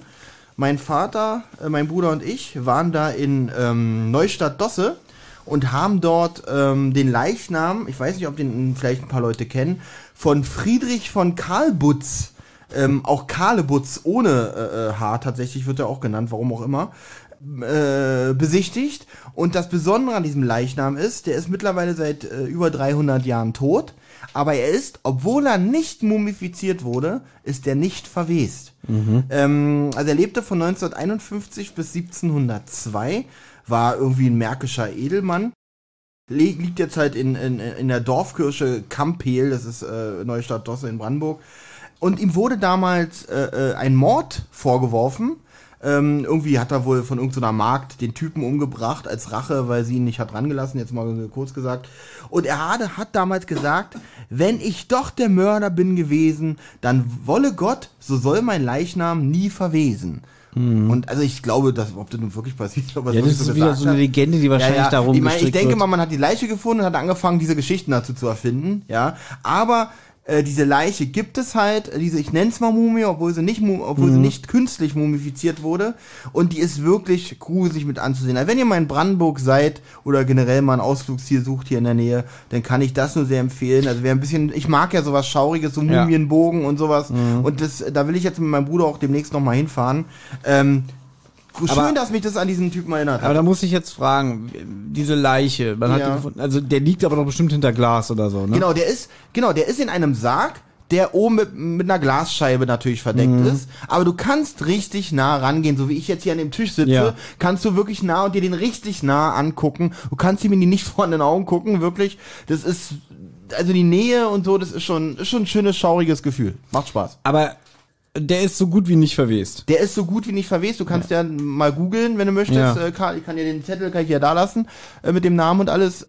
Der ist, äh, so kann man sagen, der ist besser erhalten als Ötzi. Ötzi übrigens habe ich gesehen. Ja. Kann ich dir was Ach so, dazu sagen? okay. Aber wann stand da auch so, wann hat man die Leiche gefunden? Also wie lange war der schon tot, als man ihn gefunden hat? Ja, da wollte ich jetzt nicht ganz so viel, weil ich wollte jetzt keine Viertelstunde. Äh, Nur mach einfach, weil also- ich werde heute auch noch viel. kann man, äh, genau kann ich tatsächlich nicht sagen. Ich äh, habe mir nicht den ganzen Wikipedia-Artikel ausgedruckt. Okay. Ähm, aber man hat ihn halt aus irgendeinen Gründen, wegen einer, äh, weil man den Platz wieder braucht, hat man angefangen, die Familie halt auszugraben und überall natürlich Sand, nur er war halt der Einzige, der tatsächlich noch so gut erhalten Mhm. Ah, war. okay. Ja. Äh, man, man vermutet irgendeine äh, äh, genetische Krankheit dahinter, die ich jetzt leider auch nicht auf der Schippe habe, weil ich, wie gesagt, das Thema nicht so vertiefen wollte. Mhm. Aber das könnt ihr alles mal googeln, somit wollte ich euch dann auch noch ein bisschen Spannung lassen. Also man vermutet eine Krankheit dahinter, was mich aber ein bisschen wundert, dass im Jahre 2023 noch diese Krankheit noch nicht so auf, oder man noch, noch Mhm. nicht weiß, dass es eine Krankheit gibt, die den Menschen, wenn er sie hatte, am Ende nicht verwesen lässt. Das, äh, ich Ja, finde, stimmt. wenn es sowas geben würde, wäre das doch bestimmt schon öfter äh, äh, aufgetaucht. Man, man exhumiert ja heute schon mehr, also kommt ja schon hin und wieder mal vor, dass Mhm. man Leute wieder ausbuddelt. Und äh, das ist bis jetzt wohl der einzig bekannte Fall. Und es ist auch noch nicht bestätigt, dass es an der Krankheit liegt. Es ist halt so, der ist halt in 300 Jahren, obwohl er ganz normal in der Luft war und jetzt ist halt auch nur in einem Glaskasten, also auch nicht groß geschützt und der verwest halt nicht. Und das also ist nicht wirklich so mega wie spannend. äh, Lenin, der irgendwie komplett. Der, na, der irgendwie- wird ja von, also da werden ja äh, extra Wissen. Ich glaube, man hat auch aufge, es wird nicht mehr staatlich finanziert übrigens diese Leiche, Mhm. Früchtzureiten, sage ich mal. Ich glaube jetzt jetzt wird's durch Spenden von Fans, äh, glaube ich, Mhm. in Anführungsstrichen Fans gemacht. Aber da sind ja Wissenschaftler dahinter, den ständig äh, wieder zu Ich reparieren. wollte gerade sagen, den haben sie mal auch mal vor ein paar Jahren mal komplett äh, general ja, überholt. ja, ja, ja, aber wenn man da nichts machen würde, der würde halt verwesen. Nee, Also, natürlich, ne? Ja. Also, was da an Kohle reingepumpt wurde, um den. ne? Fast im wahrsten Sinne des Wortes. Ein Diamant. ähm, ja, Ötzi haben wir damals auch gesehen auf Klassenreise. Ja. Mhm. Wir waren ja damals in Südtirol mit in der 10. Klasse. War, war Bermin auch damals dabei, ne? Und wir waren dann, haben wir mal einen Tagesausflug nach Bozen gemacht. Und da liegt er. Ja. Da haben wir den gesehen. Wie ist der eigentlich aktuell geschützt? Äh, Der war auch hinter einer Glasscheibe und Mhm. ich glaube auch, dass der, äh, temperiert war oder so, also die Vakuum Temperatur, wahrscheinlich auch sein. Vakuum und so, um den halt äh, wahrscheinlich in den Gegebenheiten noch zu haben, wie er ursprünglich dann Mhm. gefunden wurde. Ne? Das war ja auch, wann war das 91 oder so, wo sie ihn gefunden haben? Ja, Ne? ich glaube ja, und da ist ja auch, was ja auch eine ganz spannende Geschichte. Alle, die irgendwie mit Ötzi zu tun hatten, sind auch irgendwie dann gestorben. Sowohl die, die ihn gefunden haben, Ach, denn die, die sich mit ihm befasst haben. Das ist also, also das ist auch so dieser Ötzi-Fluch. Ja, Also sowas wie, wie Tutanchamun, ne? So ähnlich. Da sind ja. ja bei der Expedition damals auch alle gestorben. ja. Äh, wo man immer von dem Fluch von des Tutanchamun gesprochen hat. Und da kam, glaube ich, raus, das war irgend so ein Schimmelpilz, ne? In der Grabkammer. Ist aber trotz, es, ich, Es ist, ich, ich meine, ich, ich mag ja auch diesen Ja, Grusel, ne? ja, ja. Irgendwie so, man kann es ja alles wissenschaftlich und rational erklären, dass man denkt so, ja, aber vielleicht ist ja doch was dran, so, ne? Oder vielleicht äh, nur weil es ein Schimmelpilz war, heißt es, kann es ja, also für Leute, die jetzt dran glauben möchten, kann ja trotzdem sein, ja, weil der Schimmelpilz hat der Fluch. Ja. Dann kann ja trotzdem Fluch sein. Ja. Aber ja, ne- Mensch. ne, Ganz kurz, eine Sache will ich Ja. auch noch sagen. Eine richtige Moorleiche hast du aber noch nicht gesehen. Habe ich noch nicht gesehen, finde ich auch sehr spannend, aber da ist es natürlich so, dass durch den, die, also Moorleichen, äh, soweit ich das weiß, sind ja entweder Opfergaben, wenn sie jetzt nicht einfach durch äh, äh, Dummheit äh, im Moor versunken sind, sind Moorleichen, glaube ich, Opfergaben. Es wurden teilweise Kinder und junge Leute tatsächlich als äh, geopfert in den Moorsümpfen. Da hat man schon gefesselte Leute und so gefunden. Ähm, und die sind natürlich durch die, äh, durch die Gase im Moor sind die automatisch konserviert, kann man sagen. Das Ja. heißt, wenn man sie da rausholt, denn gut behandelt, ähm, dann äh, kann man auch eine Weile Spaß mit ihnen haben. Das ist aber unterschiedlich. Also ich, ich habe schon Moorleichen gesehen, also Ja. kann ich dir jetzt mal einen Ausflugstipp geben, ne? Du fährst nach Schleswig, ja. ins Schloss Gottorf, denn da liegen Moorleichen, da habe ich die auch gesehen und manche sind dann halt wirklich auch nur noch so ledrige Haut und Knochen, sage ich Mhm. jetzt mal.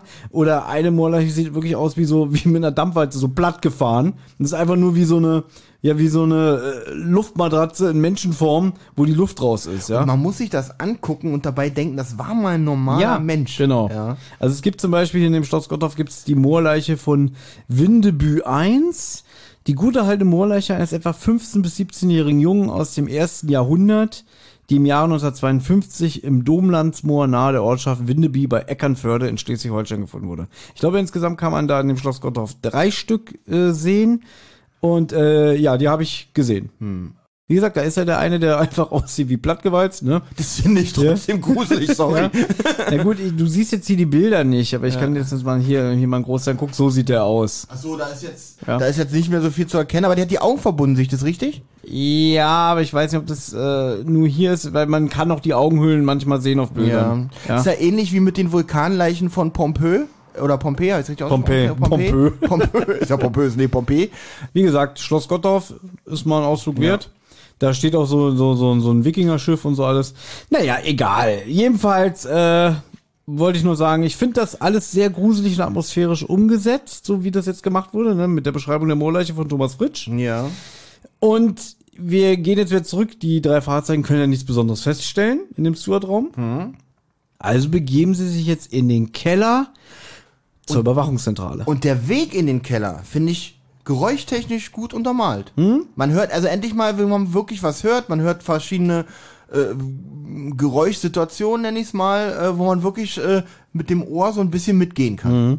Ja, und Peter ergreift auch die Initiative, weil äh, sie halt irgendwie sagen, hier ist keiner, was können wir machen? Mensch, hier, wir werten jetzt mal die Überwachungskamera aus. Ähm, als sie dort ankommen, hören sie plötzlich wieder das unheimliche Gestöhne auf dem Gang zur Überwachungszentrale, also hinter ihnen, ne? Und da beschließt Peter in Panik, die Tür abzuschließen, was Justus auch noch verhindern will, was ich nicht so ganz verstehe. Was machst du da? Nicht abschließen, nicht abschließen. Aber vor allem ist es ist, ist, ist, ist so, ich meine, er verhindert das so, er greift da so dramatisch ein, als wenn man das nie wieder, wieder rückgängig machen könnte. Ja, oder? Ja, also er sagt, was machst du denn da? Ich mach wieder Ja, auf. wenn sie jetzt, wenn sie jetzt in irgendeinem so Maya-Tempel wären und Peter löst irgendeine Falle aus, um die Tür zu verbarrikadieren, dass dann Justus sagt, wir kriegen diese Tür nie wieder auf. Es- dann würde ich es verstehen. Es klang noch fast so, als wenn Peter eine Waffe auf sich richtet und Justus schreit, nicht schießen, nicht schießen. Ja, aber er will ja nur die Tür abschließen. Mein Gott, Ja. dann macht er sie halt wieder auf. Ja. Und er weiß auch nicht weiter, also Peter. Also ruft er jetzt bei Dr. Chandler an, das ist ja mitten in der Nacht. Er schildert die Vorfälle, obwohl, pass auf, Olli. Es ist zwei Uhr nachts. Na, Okay, sagen wir mal, es ist halb eins, du schläfst seit zwei Stunden unruhig, dir ist warm, dir ist heiß, du musst morgen um sechs aufstehen. Du bist jetzt mal ein Dr. Chandler. Ja. Dr. Chandler, da ist hier im Museum ein, ein Wesen, ein Mann. Äh, er stöhnt laut auf dem Gang und äh, erst hat er einen Abfalleimer umgeworfen und dann haben wir ein Stöhnen gehört. Wer zur Hölle ist da? Ja, er hat einen Abfalleimer umgeworfen. Ja, so. Was? Und Peter hört nur noch düt, düt, düt. Warte, warte, pass auf, pass auf.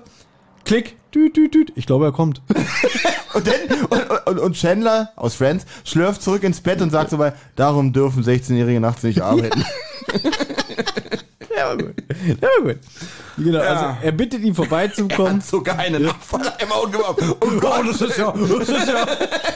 Was? Ja, Aber doch nicht den guten. Ja. Den haben wir gerade erst gekauft. Ja? Warum denn nicht den im Erdgeschoss? Der ist schon zu alt. Ist denn Müll ausgetreten? Ja. Oh, den, und den wollte ich auch noch entleeren. Ne? Das Das, Mensch, heute wollte ich noch, hätte ich doch bloß gemacht, verdammt da hat doch nochmal. dieses eine Kind sein halbes Frucht, Ja. hier Fruchtsaftpäckchen reingelegt. Es ist eine Katastrophe. Ja, genau, so ungefähr, ne? Und Just, äh, Peter sagt, er kommt. Ja, er bringt ein paar Männer mit, ne? genau. Wer ist da? Düt, düt, düt. Er kommt, er bringt ein paar Männer mit. Das habe ich da rausgehört. Und jetzt kommt der, da habe ich auch so gedacht, also man merkt, ich- will das gar nicht kritisieren. Ich finde, diese Folge schreit danach, es ist ein Hörspiel. Weil Ja. der Unbekannte fängt an, gegen die Tür zu hämmern, ja. Und die sagen natürlich, leise, leise, psch, psch, ne? Und die warten jetzt auf den Chandler und das Klopfen wird auch immer aggressiver. Und da habe ich so gedacht, was ist denn, weil wir wissen, es ist ein Mann unterm Lagen. Wir wissen es. Es ist wieder eine Scooby-Doo-Folge, so, wie ich ja. es immer nennen Und möchte. Genau, da steht jetzt einer wirklich normal so in seiner, in seiner Jacke Mhm. und mit dem Rucksack vielleicht nur hinten drauf und dann kratzt so an der Tür. Und dann denke ich so, naja, gut, einfach die Tür aufmachen und, Ich- das- und, und so das irgendwas ich- schmeißen oder ins Ne, Gesicht treten. Das habe ich mich auch gefragt, dass nicht mal, also ich sag mal so, man hat es ja nicht mal behandelt in diesem Hörspiel, dass man sagt, wir haben da einen Justus Jonas, der erstens nicht an übernatürliche Sachen glaubt und dieser Sache auf den Grund gehen möchte und der eigentlich auch sehr mutig ist, ja, Ja. der eigentlich sagt, also ich hätte zumindest eingebaut, dass Justus sagt, jetzt lass uns doch mal diese verdammte Tür öffnen und Peter hindert ihn noch dran. Das hätte ich, Mhm. aber dass er es nicht, dass Justus es auch nicht versucht, ja, und einfach sagt, okay, will ich nicht wissen, wer da draußen vor der Tür ist. Wir hatten einfach, bis Chandler aus Friends kommt. ich würde es ja verstehen, wenn hinter der Tür einer wäre, der sagt, ich habe eine Waffe, mach die Tür auf. ihr Genau, Bengel. genau. Ja? Gut, jetzt kann man, ja, jetzt kann man natürlich sagen, Aber da das ja ist, nicht, ja. der klingt nicht, als wenn er eine Waffe bedienen könnte. ja, genau, witzig. Aber wie du sagst, so der steht da mit Rucksack. nee, aber wir erfahren ja später, dass er auch ein Kostüm hatte. Also es gibt ja, vielleicht hat er es ja angehabt, also.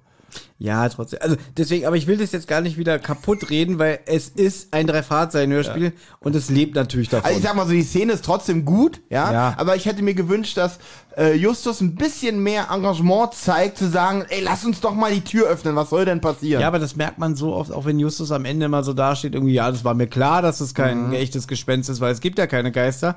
Aber oft ist er in so einer Situation dann auch erstmal, dass er auch Schiss hat. Und hinterher sagt er mal, Jungs, es gibt keine Geister und äh, wir müssen das Ganze rational sehen. Aber in so Momenten, Ja, gut, da geht ihm schon der Stift. Kann man aber, ich sag mal so, Geister hin oder her, es kann ja trotzdem ein gefährlicher Mann da an der Tür sein. Ja, Ja. also, äh, aber ich, ich, ich glaube, bei, bei Justus hätte eigentlich trotzdem die Neugier gesiegt, weil sie sind zu dritt, sind ja eigentlich auch gest fast gestandene junge Männer. Ja. Ja.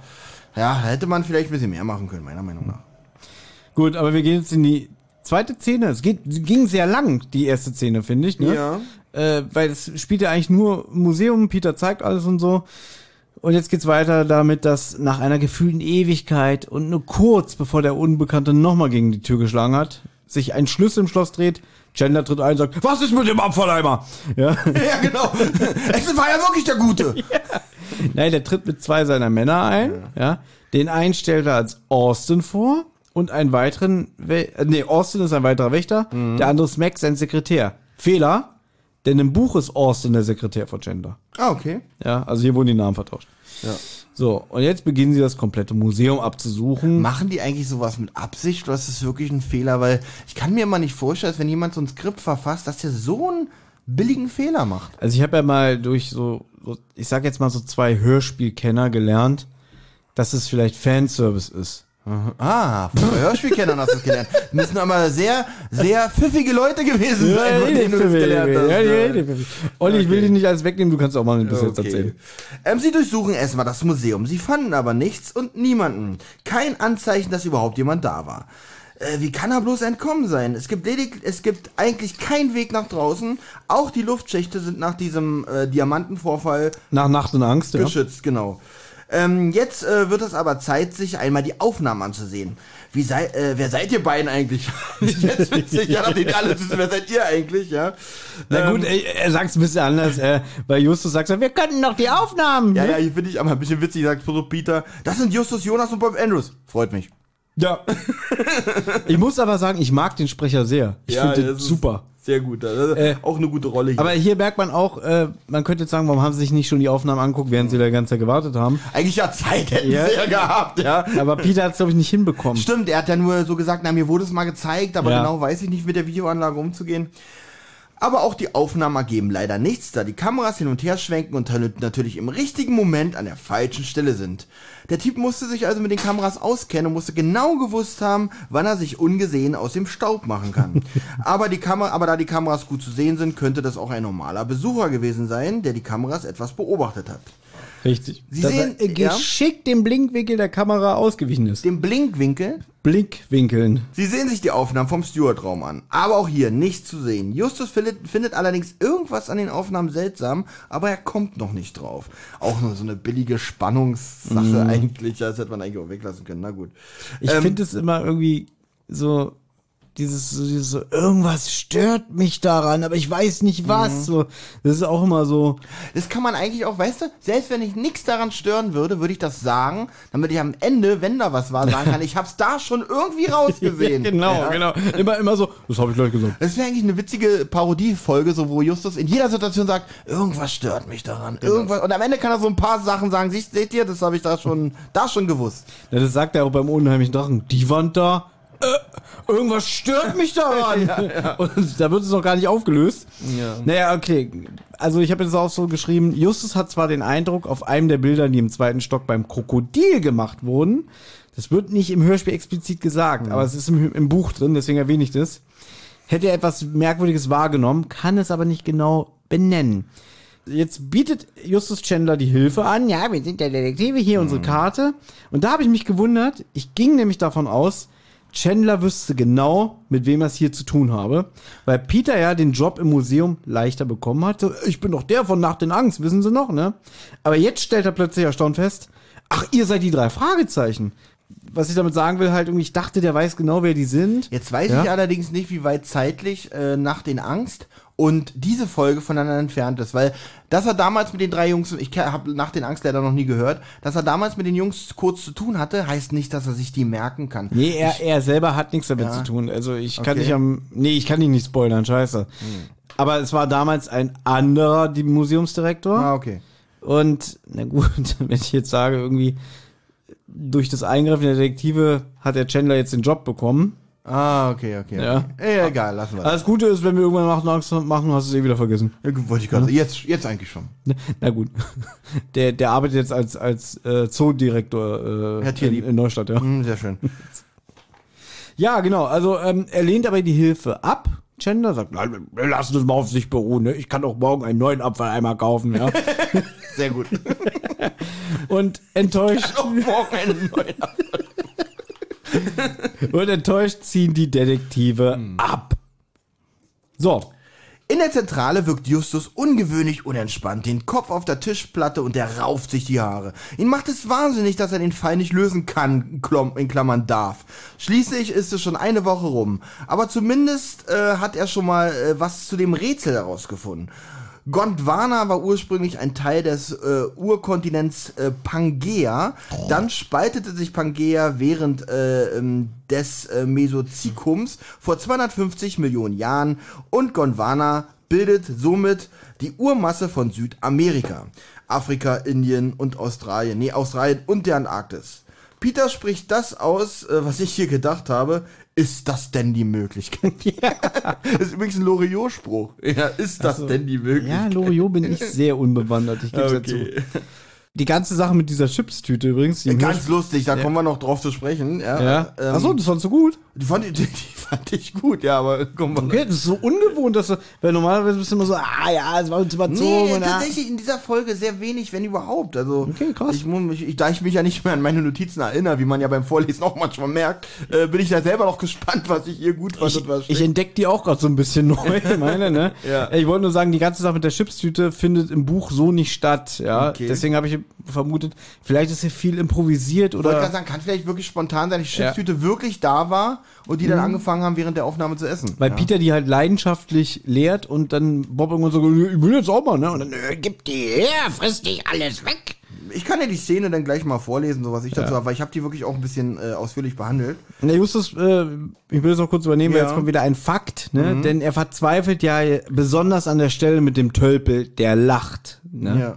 Denn bereits in der lachenden Schatten behauptet Justus, der Kookaburra, wie ja der Vogel eigentlich heißt, würde auch lachender Tölpel genannt werden. Hierbei handelt es sich um einen Übersetzungsfehler, denn Tölpel sind große Wasservögel, die mit den australischen Liesten nicht verwandt sind. Und das ist der lachende Hans, der Liesten. Um eine Verbindung zu der lachenden Schatten herzustellen, entschieden sich Heikeline Körting und André Minninger nicht nur dazu, das mit dem echten Ruf des Kookaburras kaum zu vergleichende Lachen aus dem Hörspiel erneut in Schrecken aus dem Moor zu verwenden. Anders als im Buch grübelt Justus hier dann auch über die Bedeutung des Wortes lachender Tölpel. Jetzt kommen wir zu der, in meinen Augen, einer der guten Szenen hier Ja, in diesem Hörspiel. äh, und erzähl. zwar der Chip-Szene. Jason Stewart ist ja Ethnologe, der Australien erforscht hat. Also kann man davon ausgehen, dass mit äh, Gondwana in diesem Fall Australien gemeint ist. Peter, der übrigens die ganze Zeit Chips frisst, leuchtet ein. Weiter? Fand ich witzig. Wie er so, weißt du, er frisst noch Chips, leuchtet ein. Und weiter? Ja, ja. Aber er hört ihm mal zu. Normal sagt er, Justus, äh, langweilt doch nicht, ne? Das Dach von Gondwana könnte man als höchsten Berg Australiens deuten. Bob, ich will auch ein paar Chips. Mount, oh Gott, dieser Namen hier. Mount äh, Kosciuszko, 2228 Meter hoch und im Bundesstaat New South Wales gelegen. Bob, gar nicht schlecht. Die Chips. Könnte von Benjamin sein. Gar nicht schlecht. Ja. Das ist nur genau Benjamin Sprech. Und Justus glaubt sogar ein Bild von diesem Berg im Ah, der Stuart. Knöchel. Im Stu Ah, der Knöchel, da muss ich an eine Fünf-Freunde-Folge denken. Ja, welche? Ähm, Mann, wie heißt denn die? Äh, äh, äh, fällt mir äh, auf neuen Abenteuern. Auf großer Fahrt. ja, ja. Auf großer Fahrt, richtig. Ja. Ja, die habe ich besprochen. Wie er ihm so nachmacht. Ah, mein Knöchel. Und er so, oh, mein Knöchel. ist Und, so- äh, und die dumme N so, wollen wir ihm helfen? Und da stehe ich. Das ist so witzig, weil er irgendwie umknickt und ah, mein Knöchel und dann der Knöchel. Okay, sprechen wir diese Folge weiter.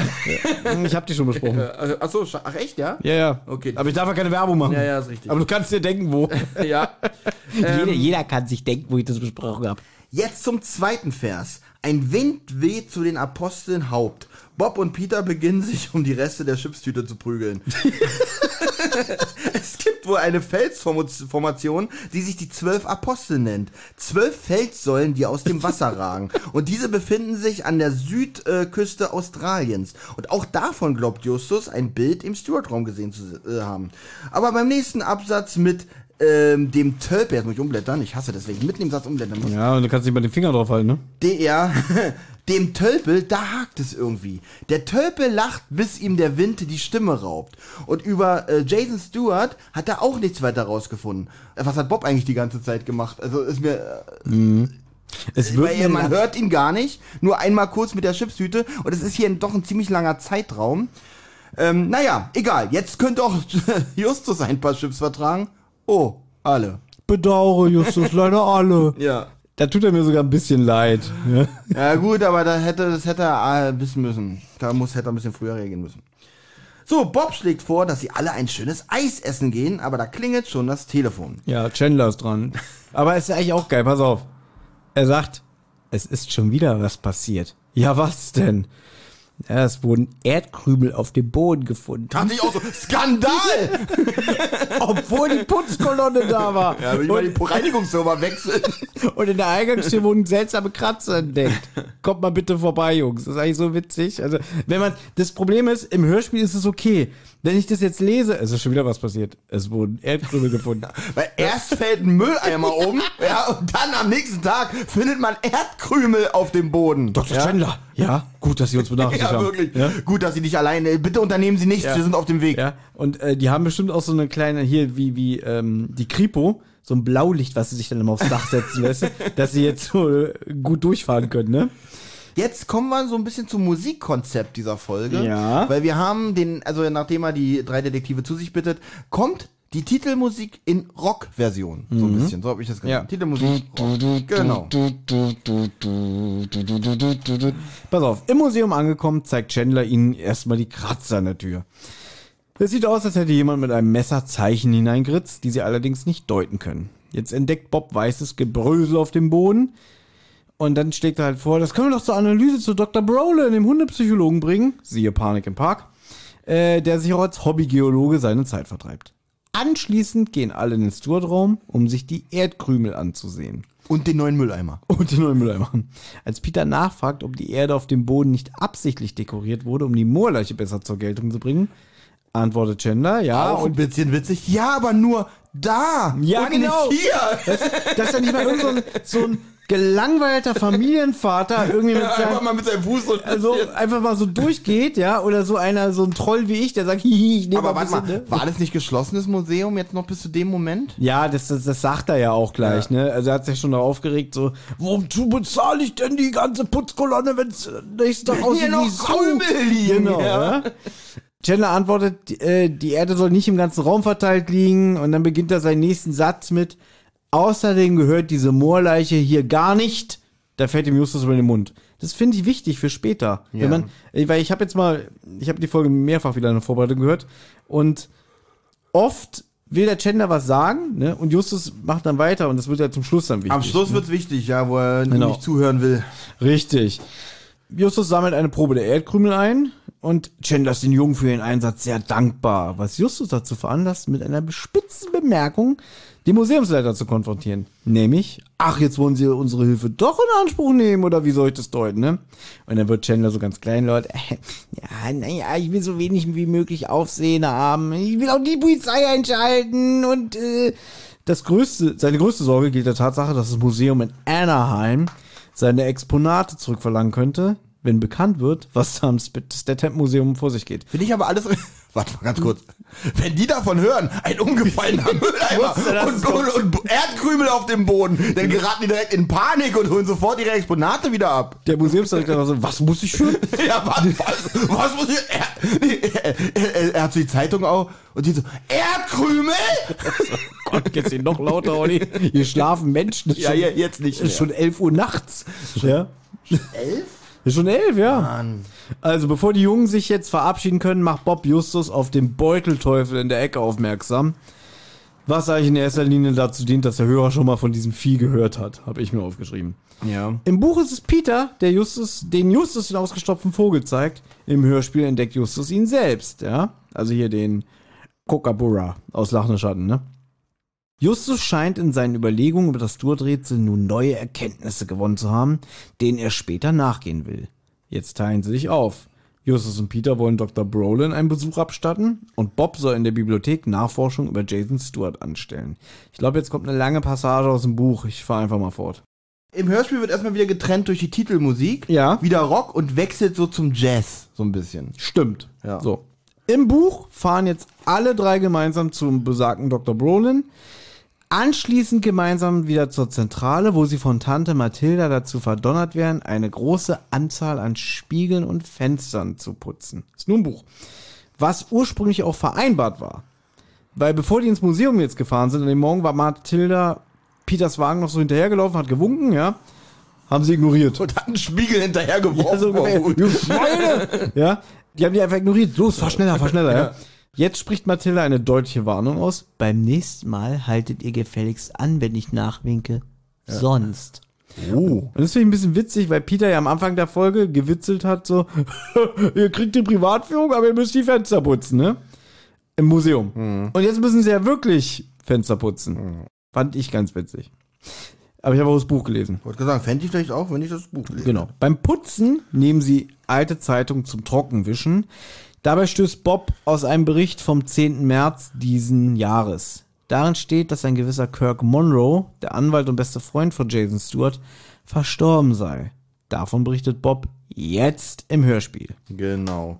Zwei Stunden später in der Zentrale. Bob hat Neuigkeiten in der LA Post äh, des 10. März diesen Jahres. Ich finde immer interessant, wie sie wirklich mal vermeiden, Jahreszahlen zu nennen, ja. Steht etwas über einen Kirk Monroe, den du auch gerade erwähnt hast, der gerade beerdigt wurde. Er war der Anwalt und der beste Freund von Jason Stewart. Der Anwalt wurde wohl bekannt, als er das Testament Stewarts verlas.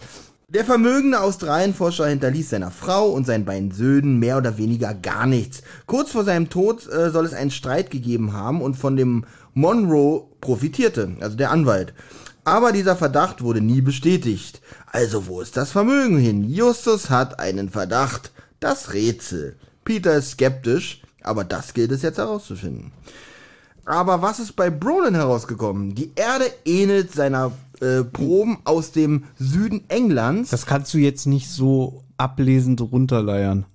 Achso, war ich Weil ich finde es, also vielleicht kann man mal kurz beschreiben, was für Ja. eine Atmosphäre in der Zentrale ist. Weil im Hintergrund tickt die ganze Zeit eine Uhr. Okay. Und jetzt ist so, so, erzähl doch mal. Und dann, jetzt wird Peter wieder so kleinlaut, so, ja, weißt du, und Justus wird auch so ganz ernst, so.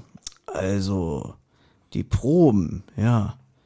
Also, äh, wenn Pass du so auf. fragst, ja, Pass auf. sehr gut, Olli. Die Erde ähnelt einer seiner Proben aus dem Süden Englands und in der Probe vor der Tür befanden sich Spuren von Knochen und Nägeln, die dazu noch sehr alt sind.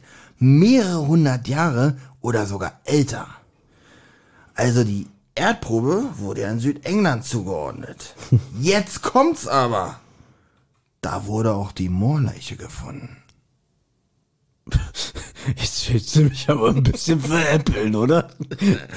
da, muss man uns auch mal sagen, dass, dass Andreas Fröhlich jetzt hier so, so ein bisschen denkt, so, so, so, wollt ihr mich verscheißern und auch so, so, so suffisant, nein, nicht suffisant, aber halt, dass er so, so denkt irgendwie, was wollt ihr mir denn jetzt vom Pferd erzählen? Und im Buch ist er halt auch so irgendwie, aha, okay, krass, ne?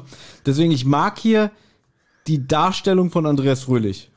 Ist mir hier, ich, ist mir tatsächlich hier gar nicht so aufgefallen, aber ich tatsächlich ein bisschen dran vorbei. Ist ja immer so, was für eine Situation ist man gerade, wenn man so eine Szene hört, vielleicht war ich gerade abgelenkt. Aber Peter glaubt natürlich wieder an Spuk und Grusel, also, dass die Moorleiche da rumwandelt und an Türen kratzt. Ja, also genau, er meldet sich jetzt zu Wort. Er weist darauf hin, dass die Moorleiche im Süden Englands gefunden wurde. Aufgrund der Vorfälle im Museum lasse das für ihn nur einen Schluss zu. Die Moorleiche erwacht nachts zum Leben und streift durchs Museum. Und da finde ich halt, Gleich die logischste Schlussfolgerung. ja, und da finde ich halt wirklich Andreas Rühl, also Bob, äh, herrlich, ne?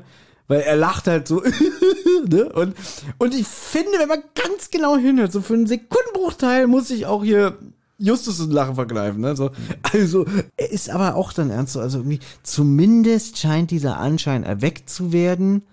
Und warum man das macht, das muss man auch herausfinden. Also ich finde, es ist eine sehr schöne Szene. Ja, ich finde, die sind alle in Hochform. Man gruselt sich auch schon bei der Vorstellung über diese lebende Moorleiche. Und man ist neugierig gleichzeitig, weil man ja, natürlich glaubt man auch nicht daran, weil ähm, noch nie ist ja was Übernatürliches bei den drei Fragezeichen gewesen, deswegen möchte man auch wieder wissen, warum und wie. Ja. Genau. Und deswegen muss ich jetzt auch noch sagen, die, diese Szene endet mit einem Klavier, mit einer Klavierschlagzeugversion des Titelstücks. Finde ich sehr gut. Ich mag das. Ja. Das wurde nur ein einziges Mal eingesetzt, nämlich in dieser Folge. Danach nie wieder. War die Rockversion nicht auch? Also, Ja, die wurde öfter verwendet. okay. Also, und jetzt kann man ja auch mal sagen, irgendwie, die haben diesen, diesen Restart gemacht ab Folge 125 und haben, glaube ich, so bis Folge, ja, ich glaube so bis zur 128 nur diese neuen Stücke eingesetzt. Oder so gut wie. Und so ab spätestens Folge 130 fangen sie wieder an, alte Stücke einzusetzen. Aber so, so gerade diese Folgen 125, 26, 27 leben sehr von diesem neuen Titelstück in allen Variationen. Und was hier jetzt halt kam mit diesem Klavier, mag ich total. Es kommt nie wieder vor.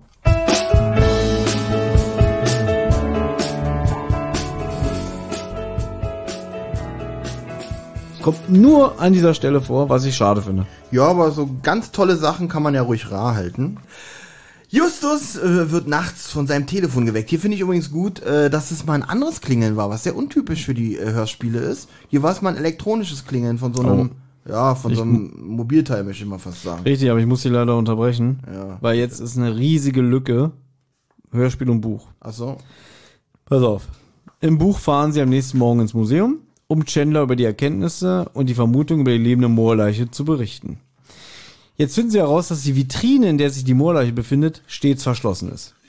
Da sie aber an der Moorleiche selbst nichts feststellen können, also sie wirkt unversehrt, kein Hinweis auf entnommene Nägel oder Knochenstückchen, vermutet Justus jetzt, es könnte auch ein Inside-Job gewesen sein.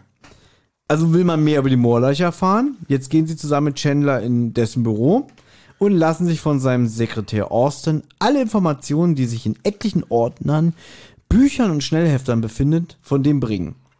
Dabei bemerkt Justus, dass Austin ein auffälliges Aftershave trägt. Hm, vielleicht wird das mal wichtig, zumindest im Buch. Bob entdeckt dann in einem Buch mit dem Titel Gräber der Eisenzeit ein Kurzschwert mit Symbolen, die an der Museumstür eingeritzt wurden. Die Kelten waren in Südengland beheimatet, wo auch die Moorleiche gefunden wurde. Jetzt möchte Chandler denjenigen telefonisch kontaktieren, der die Moorleiche vor acht Jahren gefunden hat, nämlich Professor Rosenberg. Dann ruft er den an, bittet um Auskunft und der Professor, also witzig finde ich auch, dass der Chandler, der macht auch den Lautsprecher an, dass die Jungs mithören können, weißt du? Finde ich ein bisschen ungewohnt, auch wenn er den Jungs vertraut und so, ja, ihr könnt mithören und so, weißt du? Naja, aber gut, er hat ja die drei mit den Ermittlungen beauftragt und äh, da ist ja jede Information wichtig eigentlich. Ist richtig. Äh, ich finde es halt witzig so, ja, jetzt rufe ich mal bei meiner Mutter an, ihr könnt mithören. So. Naja, gut, die hat ja keine Information zur Moorleiche. Okay. Ja, der, der Professor Rosenberg ist sehr unfreundlich am Telefon, weigert sich auch, behilflich zu sein. Jetzt schickt Justus Bob für Nachforschung in die Bibliothek und bittet Chandler darum, ihm und Peter so viele Informationen über das Personal zu geben wie möglich. In den Personalakten darf er aber sie nicht reingucken lassen, ne, sonst kriegt er Ärger. Stattdessen geht er mit Justus und Peter durchs Museum, macht so einen Rundgang, ne, macht sie auch mit jedem Mitarbeiter bekannt. Ist alles im Buch, wie gesagt. Okay. Ja.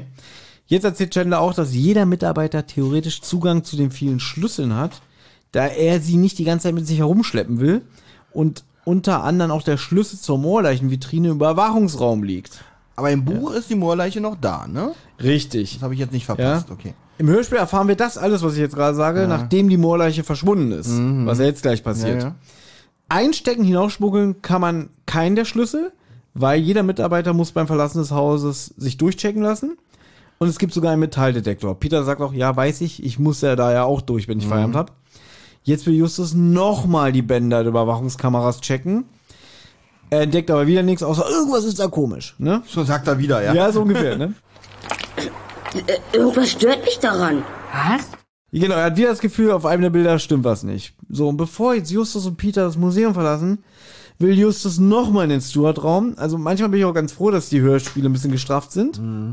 Weil jetzt in, geht sein Interesse wieder dem Rätsel. Und dann hören sie wieder das unheimliche Gestöhne. Es kommt aus der Richtung der Moorleiche. Und dann stellen sie fest, der Deckel der Vitrine ist aufgeklappt und die Hand der Moorleiche ragt so raus, ja.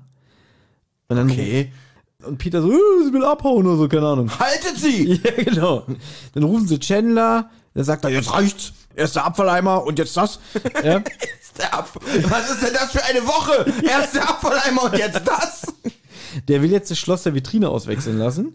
Und Justus sagt aber, nee, das kannst du nicht machen. Der muss unverändert bleiben, der Zugang zur Vitrine. Denn sonst finden wir doch den Störenfried nicht. Ja, hast du recht. Jetzt kehren Justus und Peter zurück in die Zentrale. Und dort berichtet Bob von einem Artikel, den er in einer Fachzeitschrift gefunden hat. Kommt auch gleich im Hörspiel vor. Da ist nämlich ein Interview mit Professor Rosenberg und dann sieht man auf einem Bild im Arbeitszimmer von dem Professor an der Wand ein Schild mit besagtem Sonnen- und Mondsymbol, das was an die Tür reingekratzt wurde. Und Rosenbergs Verhalten am Telefon lässt jetzt darauf schließen, oh, vielleicht hat er die Grabbeigaben der Moorleiche nicht ordnungsgemäß abgeliefert. Und Peter vermutet nun wieder Übernatürliches und glaubt, dass die Moorleiche ihren Schild zurück will und deshalb zum Leben erwacht ist. Ja, Und das fällt ihr, weiß ich nicht, wie viele hundert Jahre später genau. ein. Und Justus reagiert im Buch auch dann erst sehr undurchsichtig, so, mhm, okay, glaubst du das wirklich, ne? ja? Er gibt Peter aber ein bisschen recht, weil zumindest der Spuk der Moorleiche im Zusammenhang mit dem Schild steht, ähnlich wie auch eben im Hörspiel, ne? Dass er sagt irgendwie, aha, ja, okay, man könnte den Eindruck erwecken, die Moorleiche lebt. Jetzt erzählt Bob auch noch, dass der Stuart als Sonderling galt und seiner Frau und den Kindern, nee, die sind auch schon alle tot, Frau und Kinder, hat aber auch nichts hinterlassen. Und Peter bricht jetzt auf zu seiner Schicht im Buch und jetzt habe ich mir notiert, kann Olli erzählen. Justus wird nachts von seinem Telefon geweckt. Peter ist dran und klingt ganz aufgeregt. Die Moorleiche ist verschwunden. Und hier finde ich auch witzig, dass Peter natürlich nicht an Diebstahl denkt, sondern daran, dass die abgehauen ist und draußen rumläuft. Ja. Ähm, Und, Peter, und Justus so, ja, hätte ich jetzt auch gedacht, ne? Wobei, ich glaube, Justus, habe ich mir gar nicht aufgeschrieben, aber ich glaube, Justus fragt auch so, wer ist da eigentlich? Na, wer wohl? Peter! Peter hat sich wieder im Überwachungsraum verschanzt und Chandler aus Friends ist auch schon wieder auf dem Weg. Also wenn der eine Frau hat, Chandler, also seitdem du diesen Peter eingestellt hast, Muss ja hier Nacht für Nacht. Was ist es denn diesmal? ja, ist, ist, ähm, ist diesmal der Seifenspender ausgelaufen, oder? Die Glühbirne ist durchgebrannt? Ich komme sofort. Ich bin sofort Ja, auf dem Weg. was ich auch wieder witzig finde, im Hörspiel wird gesagt, es war schon nach elf, im Buch ist es schon fast zwölf. Ja. Ich will das jetzt nicht auch schon wieder sagen, aber da sagt Minninger so, nee, es musste nach elf sein, das geht nicht, ja. Genauso wie der Wächter der Sekretär sein muss und der Sekretär der Genau, Wächter. ja. Und vielleicht noch ganz kleiner Funfact, Ja. im Buch steht das Telefon, weil du ja sagst, irgendwie ist es ein anderer Klingelton Mhm. und so. Äh, es klingelt das Telefon der, der, weil man denkt, das ist wahrscheinlich Justus an seinem Privatanschluss oder so, aber das steht unten im Flur und das hört Justus und er geht dann schnell ran, weil er Angst hat, Mathilda wacht auf Ja.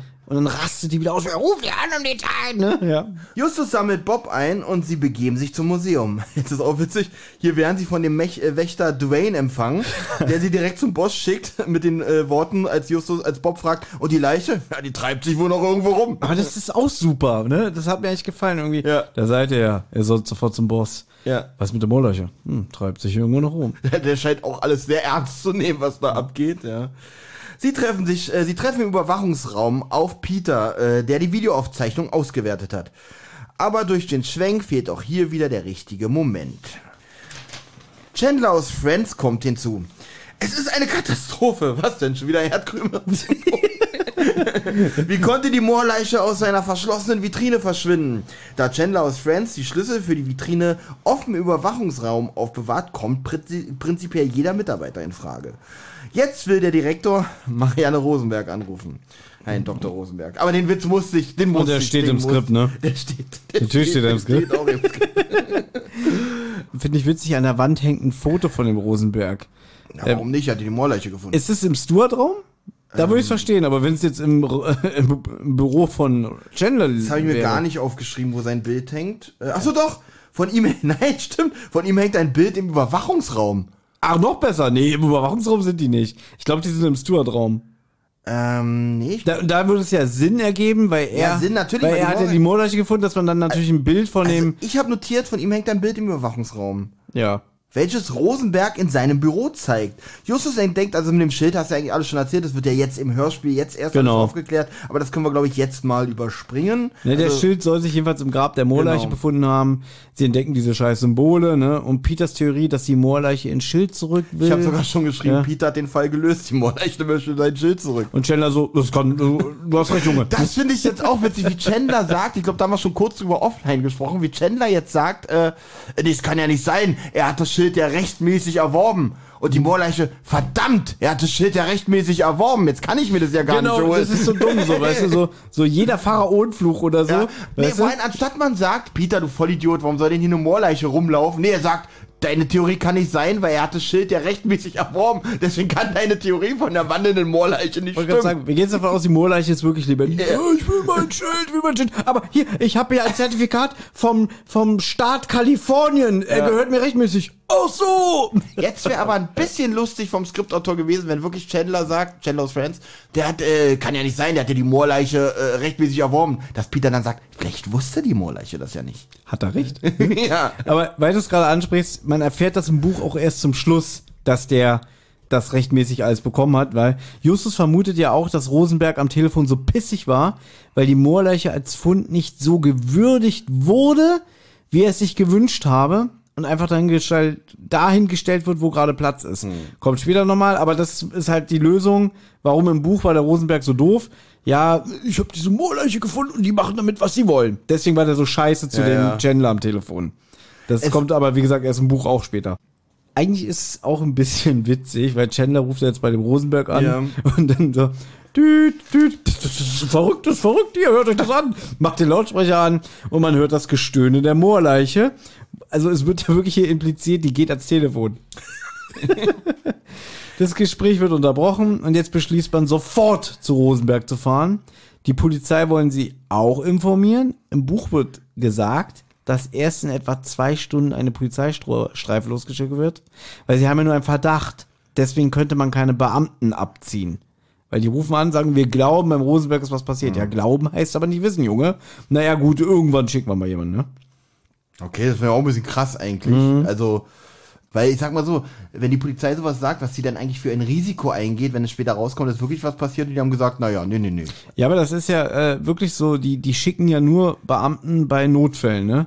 Also zum Beispiel kenne ich das ja durch meinen Job. Ja. Wir haben ja auch Detektive und so. Wenn die jemanden beim Clown erwischen, das dauert immer ewig, bis dann die Polizisten Gut, aber da, kommen da, fürs wei- Protokoll. aber da weiß man ja, was los ist. Da weiß man, okay, Ja. ihr müsst den halt im Büro halt eine Weile festhalten. Jetzt hier ist keine Gefahr. Aber wenn wir nicht wissen, da war, wenn ich jetzt beschreibe, Mhm. da war, äh, da ist irgendein Fremder in Rosenbergs Haus und äh, äh, ihm kann was passiert sein. Der Mhm. Sache müsste man nachgehen, dann müsste man zumindest die Sache überprüfen. Bin ich der Meinung. ja, aber sie haben ja nur sozusagen, da ist einer ans Telefon gegangen und der hat so gestöhnt. ne? Ja, wenn man das so sagt, wir haben bei Rosenberg angerufen und da ist jemand ans Telefon gegangen. Ja, wir schicken sofort so ein Sonderkommando. Ich schicke sofort, ist egal. Genau. Ja, lassen Sie mich raten, war da auch Dreck auf dem Boden? Und, und war der Abfalleimer Und war der? Abfalleimer?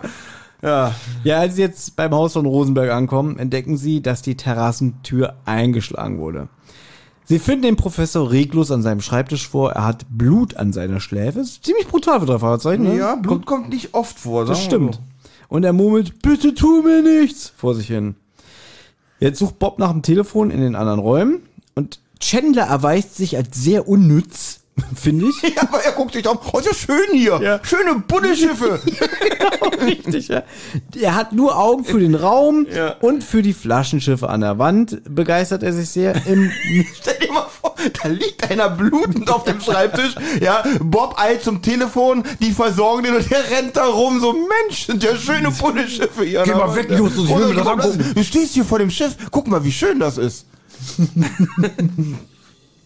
Im Buch ist übrigens Justus, der die Schiffe entdeckt, Okay. als sie eigentlich sich schon auf den Heimweg machen wollen. Und dann interessiert er sich ganz besonders für die Eendracht von Dirk Hartog. Aber im Hörspiel entdeckt jetzt Justus einen hellen Fleck an der Wand, an dem sich wohl vorher der Schild befunden haben muss. Die Moorleiche, sie hat sich das geholt, was sie wollte. Und jetzt hört man Bob schreien. Ein ganz merkwürdiger Schrei übrigens. Ist richtig. Und jetzt finden sie Bob im Flur vor, wie er auf dem Boden liegt und stammelt.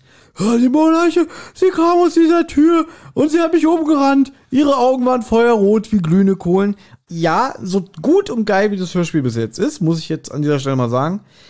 Da hat mir so ein bisschen Atmosphäre gefehlt, weil man hört nur so kurz vom Bob so, ah, ne, Ja. oder keine Ahnung. Sie rennen hin und keine Musik, so wie sonst, ne, oder keine bedrohliche Stimmung. Also es ist da, es fehlt so irgendwie was, was die Atmosphäre unterstreicht, finde ich. Ja, da ist tatsächlich ein bisschen, ein bisschen plump äh, abgehandelt, ist mir auch aufgefallen. Aber im Buch ist es natürlich wieder ein bisschen anders, Olli. Und da ist die Musik. genau. Weiß ich nicht, da finde ich sogar fast das im Hörspiel wieder besser. Weil sie wollen das Haus nach dem Eindringling absuchen, weil sie hören ein verdächtiges Geräusch. Und zwar haben sie vom Arbeitszimmer aus den Notruf und die Polizei verständigt. Also geht Bob nicht raus und sucht ein Telefon. Aber Justus befürchtet, wenn jetzt, äh, weiß ich nicht, Arzt und Polizei eintrifft, ist der Typ weg. Hat sie aus dem Staub gemacht. Also gehen Justus und Peter die Treppe in den ersten Stock hoch und Bob ist noch unten. Aber Moment mal, sie wissen doch noch nicht, dass er noch im Haus ist. Nee, die haben, ja, die haben ja ein Geräusch gehört, aber Justus so, denkt, wenn wir ja. jetzt zögern, bis die Polizei kommt, Ist der weg? ist der weg, genau. Und Justus und Peter wollen nach oben und Bob steht noch unten vor der Tür zum Keller. Ja, die geht dann plötzlich auf. Er kann gerade noch ein feuerrotes Augenpaar sehen. Dann zieht ihn eine Hand, die nach modriger Erde und Fäulnis riecht, in die Dunkelheit. Justus und Peter kommen angerannt, Tür geht zu, sie kriegen sie nicht mehr auf, sie ist abgeschlossen. Bob erwacht dann schließlich in völliger Dunkelheit und spürt überall Holzwände. Aufrichten kann er sich nicht. Er befürchtet, er wurde lebendig begraben. Und plötzlich bricht Peter mit einem Brecheisen den Deckel auf und Bob stellt fest, er war nur in einer Kartoffelkiste gefangen. Ja, das fand ich ein bisschen albern. Ja, das ist ja nur noch, äh, also so- selbst wenn man jetzt das Buch liest, noch weniger Atmosphäre jetzt als äh, was hier passiert ist. Ja. Ja. Mittlerweile hat Chandler aus Friends auch die Polizei eingeschaltet. Allerdings hauptsächlich wegen dem Diebstahl der Moorleiche. Die Details hat er verschwiegen. Jetzt, also, er, hat- er also wegen dem Diebstahl, nicht wegen dem Dreck auf dem Boden oder dem umgefallenen Abfalleimer. Ich stelle mir gerade vor, wenn er das doch gemacht hätte, die Details, ne? Dass, dass weiß ich nicht, der Staatsanwalt oder, oder der Richter später sagt, warum haben sie es mit dem Abfalleimer denn nicht gleich Ja, gesagt? wirklich. Warum haben sie uns nicht gleich gerufen? Sie sind so ein Idiot, ja. Ja, da, da hätten wir doch sofort reagiert.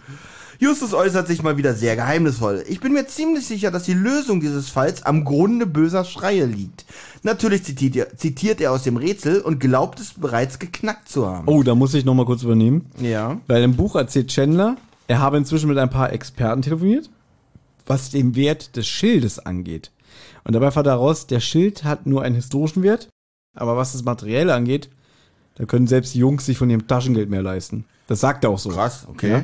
Auch sei es schwer, den Schild überhaupt zu verkaufen, was ich mal ein bisschen merkwürdig finde, weil ein Sammler, der unbedingt was haben will, der er hängt macht sich doch sein der, Portemonnaie ein bisschen auf. Genau, und, und Eigentlich- ergötzt sich an dem Ding, ne? Ja. Und nie wird's jemand sehen, ne? Und im Übrigen hatte Rosenberg den Schild völlig legal erhalten, das haben wir jetzt schon ein paar Mal erzählt. Justus löst jetzt das Rätsel, Bühne frei für Olli. Äh, Darf ich jetzt alleine weitermachen oder wie? Na gut. Ich, ich versuch's. Äh, die Exponate wurden ja nach Stuarts Anweisung angeordnet und die Teile des Rätsels sind die Wegmarkierung. Chandler aus Friends will etwas einwerfen, aber Justus fährt fort. Das war der Punkt, den wir schon angesprochen haben. Er lässt Chandler nicht zu Wort kommen, was hier ihm, ja, zum Verhängnis ist auch zu hart gesagt, aber hier wäre es besser gewesen. Er hätte die Sache abgekürzt auf jeden Fall. Also vom Bild der Apostel und dem Mount bla bla bla, ich kann den Berg nicht aussprechen. Von dort sieht man den Moloch sitzen. Moloch steht für den wüsten Dornteufel, der sich ja im Raum, der sich ja dort im Raum befindet. Dann weiter. Doch Wanderer, höre meiner Bitte, meine Bitte, komme äh, ihm nicht nah und achte auf die Zahl der Schritte, die dir der Kommandant befiehlt. Also darf man sich dem Moloch nicht genau nähern. Aber wer ist der Kommandant, der die Schritte befiehlt? In Rosenbergs Büro befanden sich ja solche Buddelschiffe, unter anderem die Eintracht. So hieß das äh, erste Schiff, von dem Europäer 1616 das erste Mal australischen Boden betraten. Und der Kommandant dieses Schiffes hieß Dirk Hartog. Dirk? Hast, äh, Dirk. Dirk, genau, Dirk Hartog. Hast du den Namen nicht sogar schon erwähnt? Ja, vorhin. Ähm, kam der im, im Buch schon vor? Oder? Ja, ja, da hatte ich ja Ach so. gesagt, weil im Hörspiel ist es ja, wie gesagt, Chandler, der vor diesen Schiffchen steht. Oh, Ja. das ist geil, oh, ne? Und im Buch, die Polizei war da und die wollen gerade gehen aus dem Haus vom Rosenberg und dann bleibt Justus stehen so, was ist das denn hier? Die Schiffe, ja? Und da erwähnt er das dann schon ein. Das erstmal okay. Da kommt schon mal der Name vor, beziehungsweise habe ich es mir so aufgeschrieben, weil manchmal will man da doch ein bisschen mehr zusammenfassen. Zwar gilt Willen Janssen als Entdecker Australiens, aber als er 1606 Australien entdeckte, ging wohl niemand von Bord. Hartog hingegen, Das ist, das könnten auch wir sein. Ich stelle mir gerade vor. wir weißt du, entdecken einen neuen Kontinent. monatelang auf See unter den damaligen Umständen, ja. Und dann bist du so, oh, ich glaube, das ist unbekanntes Land. Es es könnte ein riesiger Kontinent sein. Und krass, wir sind die Ersten. Wollen wir rübergehen? Nein. Und ich schreibe dir eine WhatsApp, nächste Woche hast du wirklich keine Zeit. Also wir könnten jetzt, Noch können wir umkehren. Also, wir könnten jetzt rübergehen, als erste unsere Flagge da hissen und dass wir sagen können, wir waren die Ersten. Genau. Vor allem, das sind Ja? nur ein paar Schritte. Richtig. Aber wir, ja, Nee, lass mal nochmal wiederkommen. ja, Ja, nee, nee, wird nächste Woche- keiner entdeckt bis dahin. Wir legen Laken drüber, damit es kein anderer entdeckt bis dahin. Schnitt, Video bei Instagram. Es tut uns leid. nee, wir waren eigentlich die Entdecker. Mhm. Ja. Hartog hingegen ähm, ging äh, an, der Shark, an der Shark Bay ans Land. Und äh, war da nicht was mit Haien im Rätsel? Äh, Zitat, die Eintracht seinen Fuß einst lenkte, dorthin, wo Haie gierig kreisen und Wasser wüsten schenkte. Aber was hat das mit den Schiffen zu tun? Weiter heißt es, Uluru nun und Katuschka, oh Mann, diese Worte, um diese Uhrzeit. Dass du überhaupt das scheiß Rätsel im Detail wiedergibst, verstehe ich nicht. Uluru nun und gehört dazu.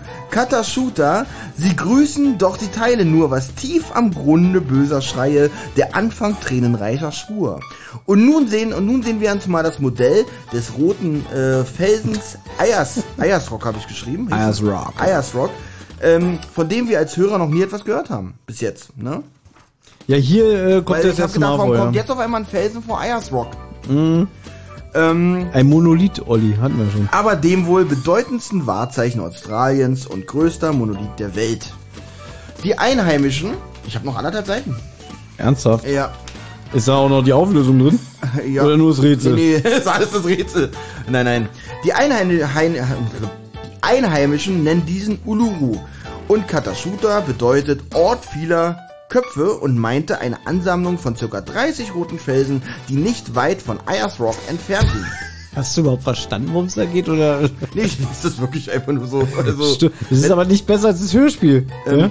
Weil das ist so, muss ich sagen, so dieses Rätsel, das sind so Fakten, die ich mir auch nicht merke, aber ich finde das alles so unaufregend äh, dargestellt auch. hast du dir jetzt mehr von mir erwartet? Ja, okay. eigentlich, der alte Olli, der Ja. hätte gesagt, Thomas, wir lassen das Rätsel weg, das interessiert eh keinen. nee, mach weiter, mach weiter. Jetzt, jetzt hast du das schon angefangen. Ich kann ja versuchen, in der Betonung noch mal ein bisschen. Ja, aber das wäre jetzt so, als würdest du beim Liebesakt einfach mittendrin aufhören, weil du denkst, das ist doch so anstrengend. Ganz ehrlich, ich war, also eigentlich ist es so, ich war mitten im Liebesakt und, das, und, und die sagt auf einmal zu mir, es ist irgendwie nicht besser als mein Ex. Und dann, so, dann sage ich, hast du mehr erwartet? Und sie, ja. Also eigentlich weiß ich nicht, wie ich jetzt weitermachen soll. Verstehst du mein, mein Drama? Ja? Hat über zwei Stunden gedauert, bis halt immer gute Gags hier kommen. Warte mal, ich kann ja mal. Ich wollte einmal so ein bisschen widerspiegeln, dass wir uns manchmal wirklich ein bisschen Mühe Ja, geben. du liest dich einfach nur ab. Du hast ja, gar ich ich habe das auch alles aufgeschrieben, ja. Du, du hinterfragst gar nicht, wie kommt der Sonnenleitner auf solche Rätsel? Nein, d- das ist mir auch scheißegal. Ich habe mich aber gefragt, warum auf einmal hier dieser Ayers Rock auftaucht, von dem nie was gehört wurde. Auf einmal bauen wir den mit ein, weil als wär, das kommt, kam mir so ein bisschen vor, als wenn, Könnt- ach verdammt, wir haben Ayers Rock vergessen. Also man könnte vielleicht mal zusammenfassend sagen, dass in dem Stuart-Raum alles eine Bedeutung hat, wie es angeordnet ist. Das war nämlich der Wunsch von Jason Stewart, dass diese ganzen Exponate so und so drapiert sein sollen, damit das Rätsel einen Sinn ergibt. Weil Justus hat ja jetzt Genau. das Rätsel gelöst, dass er sagt so, schaut mal, hier ist die Shark Bay und so bla und hier ist eine gedachte Luftlinie, wenn ich da jetzt lang gehe. Dadurch kommt er ja dann auf äh, das Rätsels Lösung, aber das kommt ja noch gar nicht. Vorher wird ja eigentlich noch äh, der ganze Spuk um die Moorleiche aufgelöst. Es kommt ja jetzt raus, also Justus vermutet ja diesen Schatz vom Stuart am Grunde böser Schreier, also vielleicht in der Moorleiche, die ja weg ist zu diesem Zeitpunkt, ja, die, die Vitrine ist ja leer. Und jetzt kommt aber raus, der, der, der Chandler von Friends sagt, nee, äh, Justus, du irrst dich, die Moorleiche, die soll hier eigentlich gar nicht stehen. Also die ist gar nicht Und ich vorgesehen. finde, hier steht Justus jetzt da wie ein Trottel. Weil er ist der Chefermittler, ja, und Mhm. Ja. der das Rätsel, äh, sich mit dem Rätsel befasst hat und sonst was, aber nie hinterfragt hat, was eigentlich, wo, obwohl er weiß, dass im Stuart-Raum alles Mhm. nach Stuart angeordnet ist, was die Moorleiche eigentlich mit Jason Stuart zu tun hat. Ja, genau. gar nichts. ist. Es ist doch eigentlich offensichtlich. Es hätte doch Justus als erstes eigentlich sagen müssen, Moment mal, das ist hier alles nach Jason Stewart angeordnet, aber was hat denn hier die Moorleiche zu Richtig, suchen? die ja in Südengland gefunden wurde. Genau. Und das, hat, und das ist eine Sache, das weiß sogar der Hörer, dass die nichts damit zu tun hat. Justus hat das komplett übersehen. Gut, 2008, wo ich es zum ersten Mal gehört habe, habe ich es nicht gewusst. Ich habe das schon 2008 gewusst, obwohl ich sie da noch nicht gehört habe. Na, ich kann ja mal kurz aus dem Buch vorlesen, ne? Weil jetzt halt rauskommt, nein, Justus, äh, die Moorleiche, die, die ist es gar nicht. Chandler setzte sich in Bewegung und winkte den drei Jungen, ihm zu folgen. Eigentlich sollte nämlich da, wo sich im Moment der Sarg der Moorleiche befindet, das da stehen. Jetzt war es Justus, der völlig Der Mülleimer. Genau, witzig. Jetzt war es Justus, der völlig konsterniert reinblickte. Chandler zeigte auf die täuschend echt wirkende Nachbildung eines Beutelteufels. Das Tier war etwa so groß wie ein ausgewachsener Dachs, hatte ein pechschwarzes Fell und sah aus wie eine Kreuzung aus Waschbär und Hund. Justus ist jetzt so, äh, ich weiß doch, ich weiß doch, ne? Und er denkt jetzt halt so, ich kann mich nicht geirrt haben. Ich habe doch alles so sorgfältig recherchiert und durchdacht. Und es passte doch alles so gut zusammen. Nicht nur die Verse und die Exponate, sondern auch die ganzen Vorkommnisse, die den Fall betrafen, würden jetzt endlich einen Sinn ergeben, ja? Justus starrte fassungslos auf den ausgestopften Räuber. Und jetzt so, mach dir nichts draus, er ist da. Bob klopfte ihm mitfühlend auf die Schulter. War wirklich ein toller Versuch. Ja, aber doch hier hätte doch Justus reagieren müssen und sagen, was er ja auch schon, es gibt ja Folgen, wo Mhm. er auch manchmal sagt, ich trottel, wieso bin ich da nicht, wieso habe ich das denn komplett übersehen? Hier wäre mir das so peinlich. Stimmt, die Moorleiche hat ja gar nichts mit Jason Stewart zu tun. Ja. Aber er glaubt immer noch, ich habe doch alles so toll recherchiert und super gemacht. Nein, aber er hat du hast einen Anfängerfehler Nein, begangen. er hat aber trotzdem recht, weil jetzt weiß er, guck mal, da wo die Dings steht, die Moorleiche sollte eigentlich da stehen und jetzt urplötzlich hellten sich Justus Züge auf, als hätte ihm jemand die Enttäuschung aus dem Gesicht gewischt. Er begann von einer Sekunde auf die andere zu strahlen. Natürlich! Er schlug sich mit der flachen Hand ins Gesicht. Aber klar doch, das ist es. Ohne zu antworten ging Justus auf den Beutelteufel zu und schob seine Hand in den Beutel des Tieres. Den Arsch. Ja, äh, wirklich spät jetzt, ne? Ja, wirklich. Er tastet, die Witze werden Leute, schlechter. Ich wäre witzig. Natürlich. Er schob die Hand in den Beutel. Nichts. Ende. Genau. Er tastete ein, zwei Sekunden mit konzentrierter Miene daran herum und grinste auf einmal das ganze Gesicht. Und wir nehmen das jetzt vorweg. Dort befindet sich ja ein Beutel mit Diamanten. So, aber wir wissen jetzt immer noch nicht, was hat's denn mit dem Spuk der Moorleiche auf sich, Olli? Das macht, ergibt auch alles gar keinen Sinn eigentlich, so richtig wieder in meinen Augen mit dem Spur der, äh, mit dem Spuk der Moorleiche. Aber um es abzukürzen, er holt dann die Wächter dazu, weil, äh, die, stimmt, die Moorleiche ist ja noch verschwunden, ne? An dem Punkt sind wir ja noch. Er holt jetzt, äh, äh, Chandler aus Friends ruft jetzt die Wächter hinzu Ja. und äh, Justus bittet beide ihre Schlüsselbunde zu zeigen. Und einer von den beiden hat tatsächlich den Schlüssel von der Vitrine.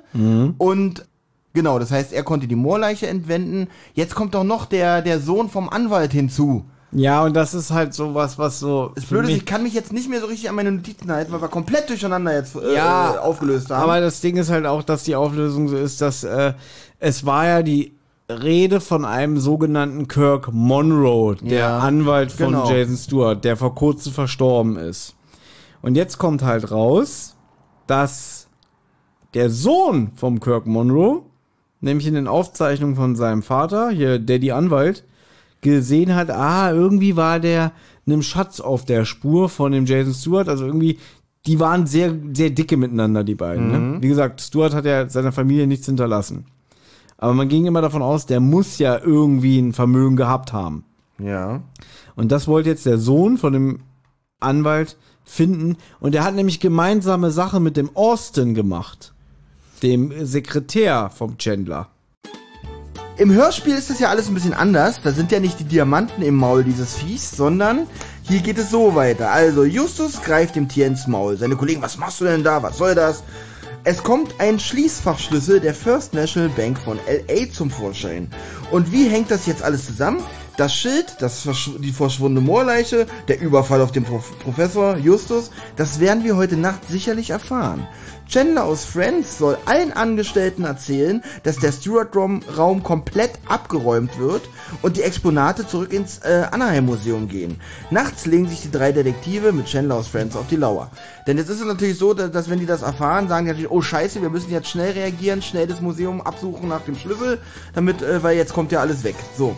Als ein Unbekannter den Raum betritt, schreit der Erste Licht an. Und er ist ertappt. Aber wer ist das?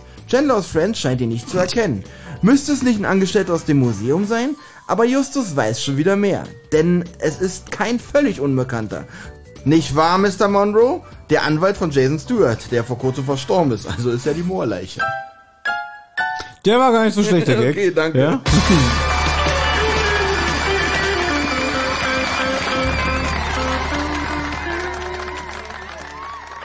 Nein, das ist ja natürlich sein Sohn, der wohl im Nachlass seines Vaters Hinweise auf das Stuart-Rätsel entdeckt zu haben scheint. Merkst du, ich versuche immer so ein bisschen britisch zu reden, in immer so statt Raum sage ich Raum. Das ist super, vor allem britisch, ne? Ähm, und wenn es so wäre, im Museum brauchte er einen Komplizen, der dem Spuk der Moorleiche ent, äh, entwickelte. Aber warum? Genau das ist es. Und wenn- das ist schon wieder so ein Ding, man hat das, das macht für mich null Sinn, dass man sich die Mühe macht, dort eine Moorleiche spuken zu lassen. Das ist, äh, und das, das meinte ich vorhin, mit, wo ich gesagt habe, man merkt, dass es ein Drei-Fragezeichen-Hörspiel ist. Und Ja. ich habe mich auch dabei erwischt, dass ich irgendwann an einem Punkt war, wo ich dachte, ich könnte das jetzt alles zerdenken und zerreden. Weil man muss das ja nochmal anders aufdröseln. Da ist dieser Sohn von dem Anwalt, der sich irgendwie gefühlt 24-7 in diesem Museum versteckt. Und jetzt kommt er auch raus, das ist ja das, was Justus immer so gestört hat. Der hat sich zu diesen Wachsfiguren um dieses Krokodil gestellt. Mhm. Also als wäre er selber eine Wachsfigur. Justus hat dann halt gesehen ähm, auf dem auf den Überwachungsbildern, komisch ne, der der Abfalleimer kippt ja um, ne? Man sieht ja aber keine Person, man sieht ja den nur so halb über den Boden rollen, ne? Und dann schwenkt die Kamera so, dass man auch die Gruppe von den Wachsfiguren sieht. Weiß ich nicht, da stehen fünf Figuren um das Krokodil. Kamera schwenkt weg, schwenkt wieder zurück, Abfalleimer liegt auf dem Boden, plötzlich stehen da sechs Figuren, ne?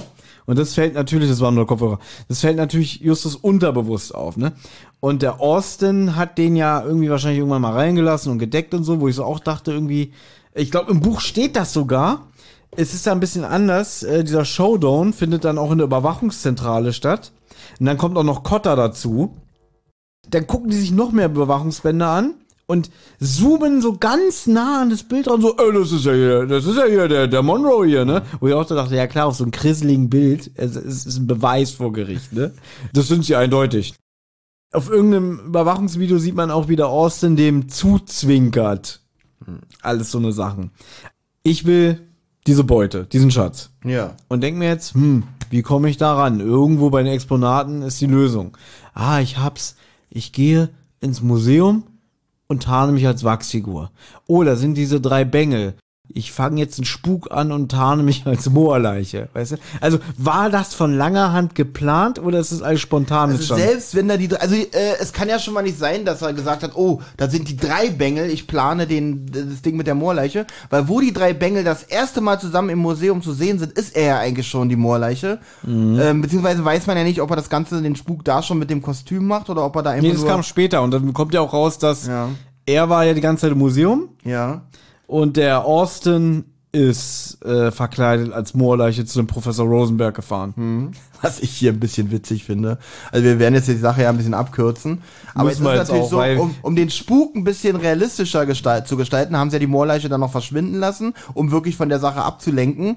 Und ich stelle mir gerade so vor, wie er denkt, verdammt, damit das alles realistisch wirkt und die alle sich um diese Moorleiche kümmern, muss ich nur schnell verschwinden lassen. Er hat die so in der Hand. Wohin? Wohin? Wohin? Und dann sieht er das Krokodil und stopft die Moorleiche in das Maul von diesem Riesengekrokodil. Es ist auch eine wunderbare Vorstellung. Und es ja. muss schnell gehen, weil wir wissen die, die, Ja. die Kamera geht im Sekundentakt, ne? Genau. Und du im Buch steht es auch, auf, in, in der einen Blickwinkel äh, Szene von der Kamera siehst du noch die Moorleiche, die Kamera schwenkt weg, schwenkt zurück, die Moorleiche ist weg. Ja, so wird es ja auch im Buch besser geschildert.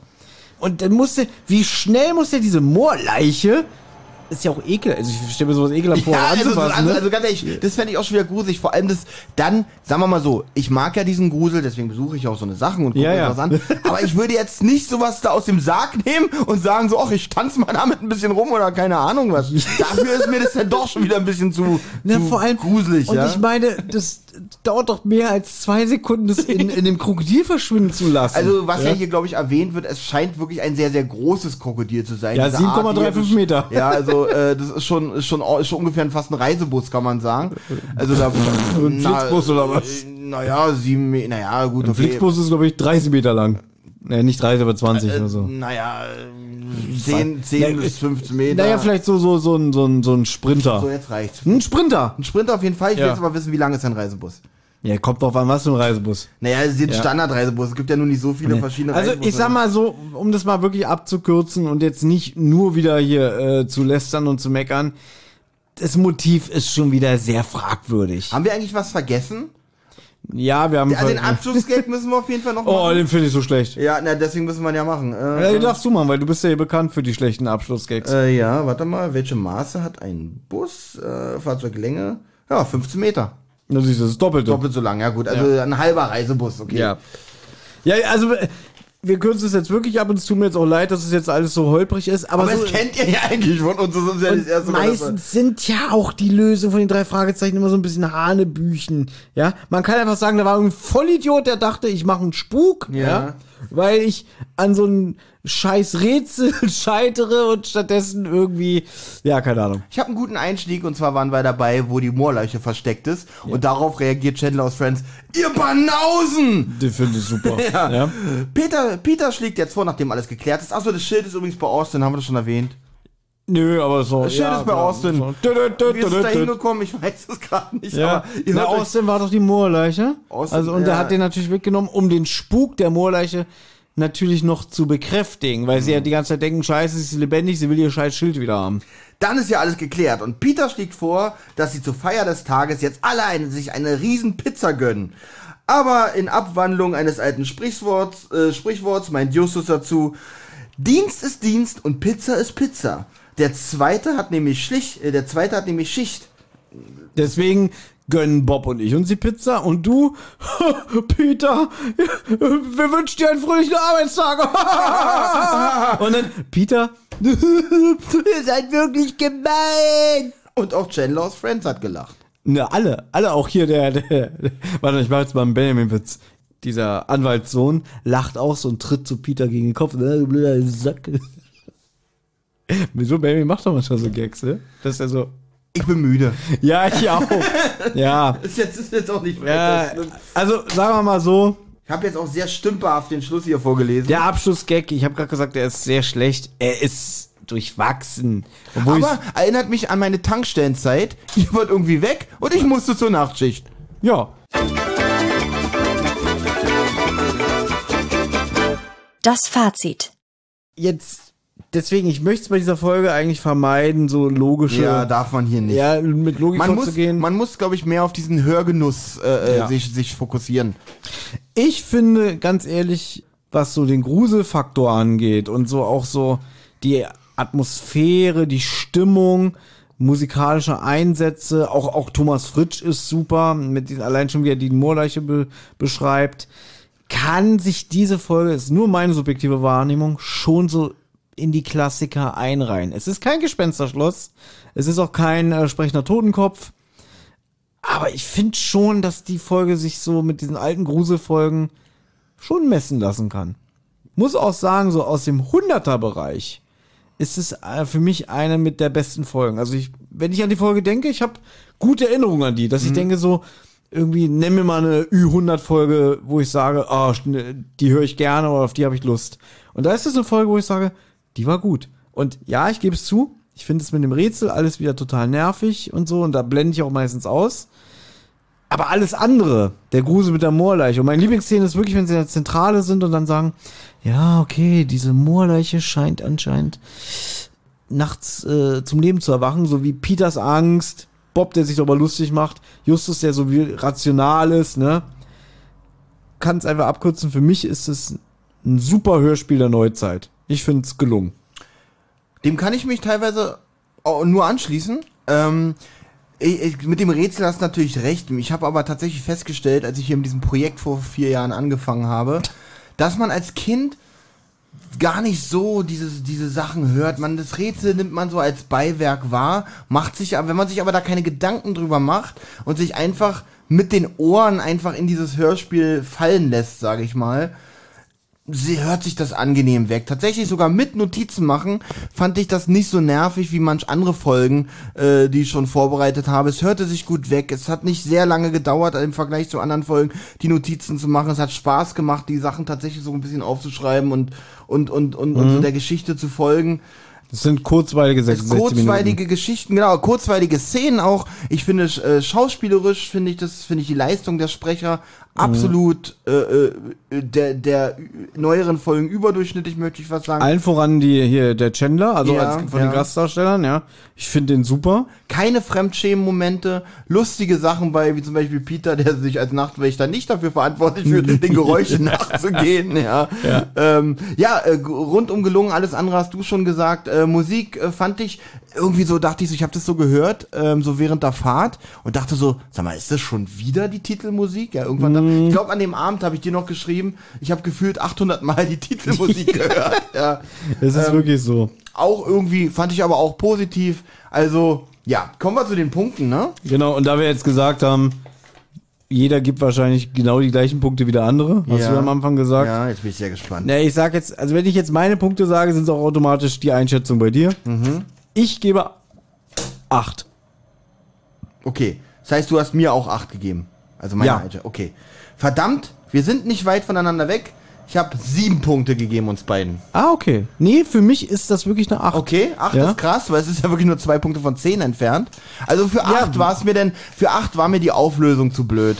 Also Also das sind ja auch die zwei Minuspunkte. Äh, also einmal wegen dem Rätsel und Ja. weil die Auflösung schon wieder so Hanebüchen ist, weil es ist ein sehr gutes Hörspiel. Also acht ja? hätte ich gegeben, wenn die Auflösung mir gefallen hätte. Dann hätte, dann wären die zwei Minuspunkte jetzt gewesen, weil es ist jetzt nicht gerade so voll Spannung und äh, wie Mhm. zum Beispiel eine Geisterschlossfolge oder so.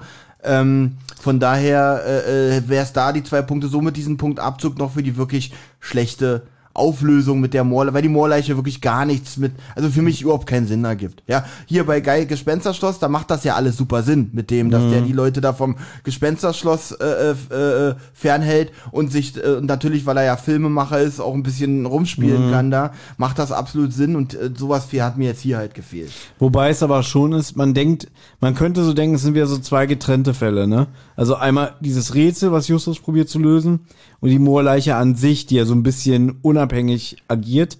Aber zum Schluss kommt ja raus, okay, das geht ja doch ineinander über, es hat doch miteinander zu tun. Naja, die Moorleiche, äh, also verstehe ich das eigentlich richtig nochmal zusammengefasst, die Moorleiche sollte ablenken, ne? Der Spuk sollte halt ablenken, damit die da in Ruhe suchen können. Obwohl ich der Meinung bin, Ich, wenn ich ganz ehrlich bin, es ist schon spät und, und ich meine, ich habe das Buch gelesen, das Hörspiel Ja. gehört, aber irgendwie verstehe ich diesen ganzen also Spuk mit, der, Moorleiche eigentlich gar macht nicht. für mich auch null Sinn, weil der Nachtwächter war ja involviert. Er hat doch in seiner Schicht so viel Zeit nach dem Schatz da zu suchen, ja, dass die Moorleiche doch total sinnlos war. Ich glaube, im Buch ist, äh, es gibt dann nämlich so eine Szene, die auf dem Hinterhof des Museums spielt, bei den Mülleimern.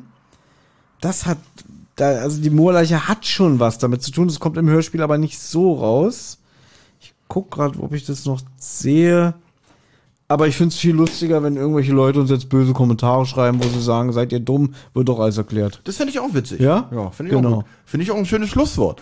Richtig, also nochmal jetzt wirklich schreiben, Mann ist Thomas dumm, der hat das Buch gelesen, hat aber nicht äh, aufgeschrieben und jetzt bei dieser Aufnahme komplett vergeigt. Wollen wir das so machen? Ich glaube, ich werde das sogar schreiben. Entschuldigung, das war jetzt ein bisschen witzig, ne? Und weißt du, was ich mache? Was? Ich werde mir dann das ausdrucken und in einem Abfalleimer verschwinden lassen. Wunderbar. Und ich werde auf dem Boden Erdkrümel verteilen. so, jetzt wird's wieder Klamauk. Ja, so wirklich Klamauk. Aber ähm, ich sag mal so, war nicht unsere beste Besprechung, ich habe mir ein bisschen mehr erhofft. Ja, ich habe auch ein bisschen mehr erwartet. Aber Ja. trotzdem, wir sind zurück aus der Wir Sommerpause. sind zurück ja. und auf dem Level geht's jetzt erstmal die nächsten Monate weiter. besser wird's nicht. Trotzdem bis zum nächsten Mal. Bis zum nächsten Mal und äh, irgendwann nochmal wieder mit unserem geliebten Benjamin. Tschüss. Tschüss.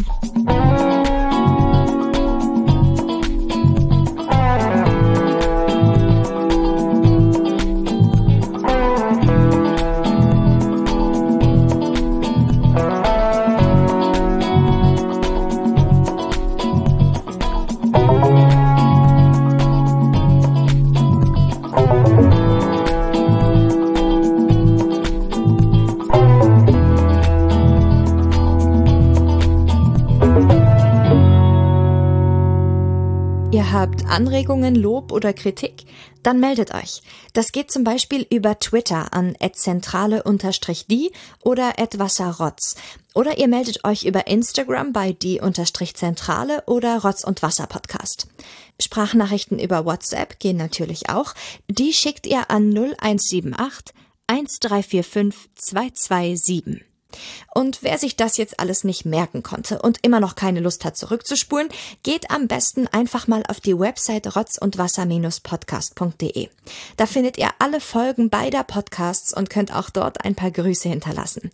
Die Folgen und vieles mehr findet ihr aber natürlich auch auf YouTube im Channel Rotz und Wasser. Das war aber noch gar nicht alles. Wer Thomas, Benjamin und Olli nämlich gern unterstützen würde, damit die drei uns auch weiterhin so wunderbar unterhalten können, der oder die schaut gerne mal auf patreon.com vorbei. Sucht einfach nach Rotz und Wasser. Jede Spende hilft und auf die Spender wartet exklusives Fan- und Bonusmaterial. Also, es lohnt sich.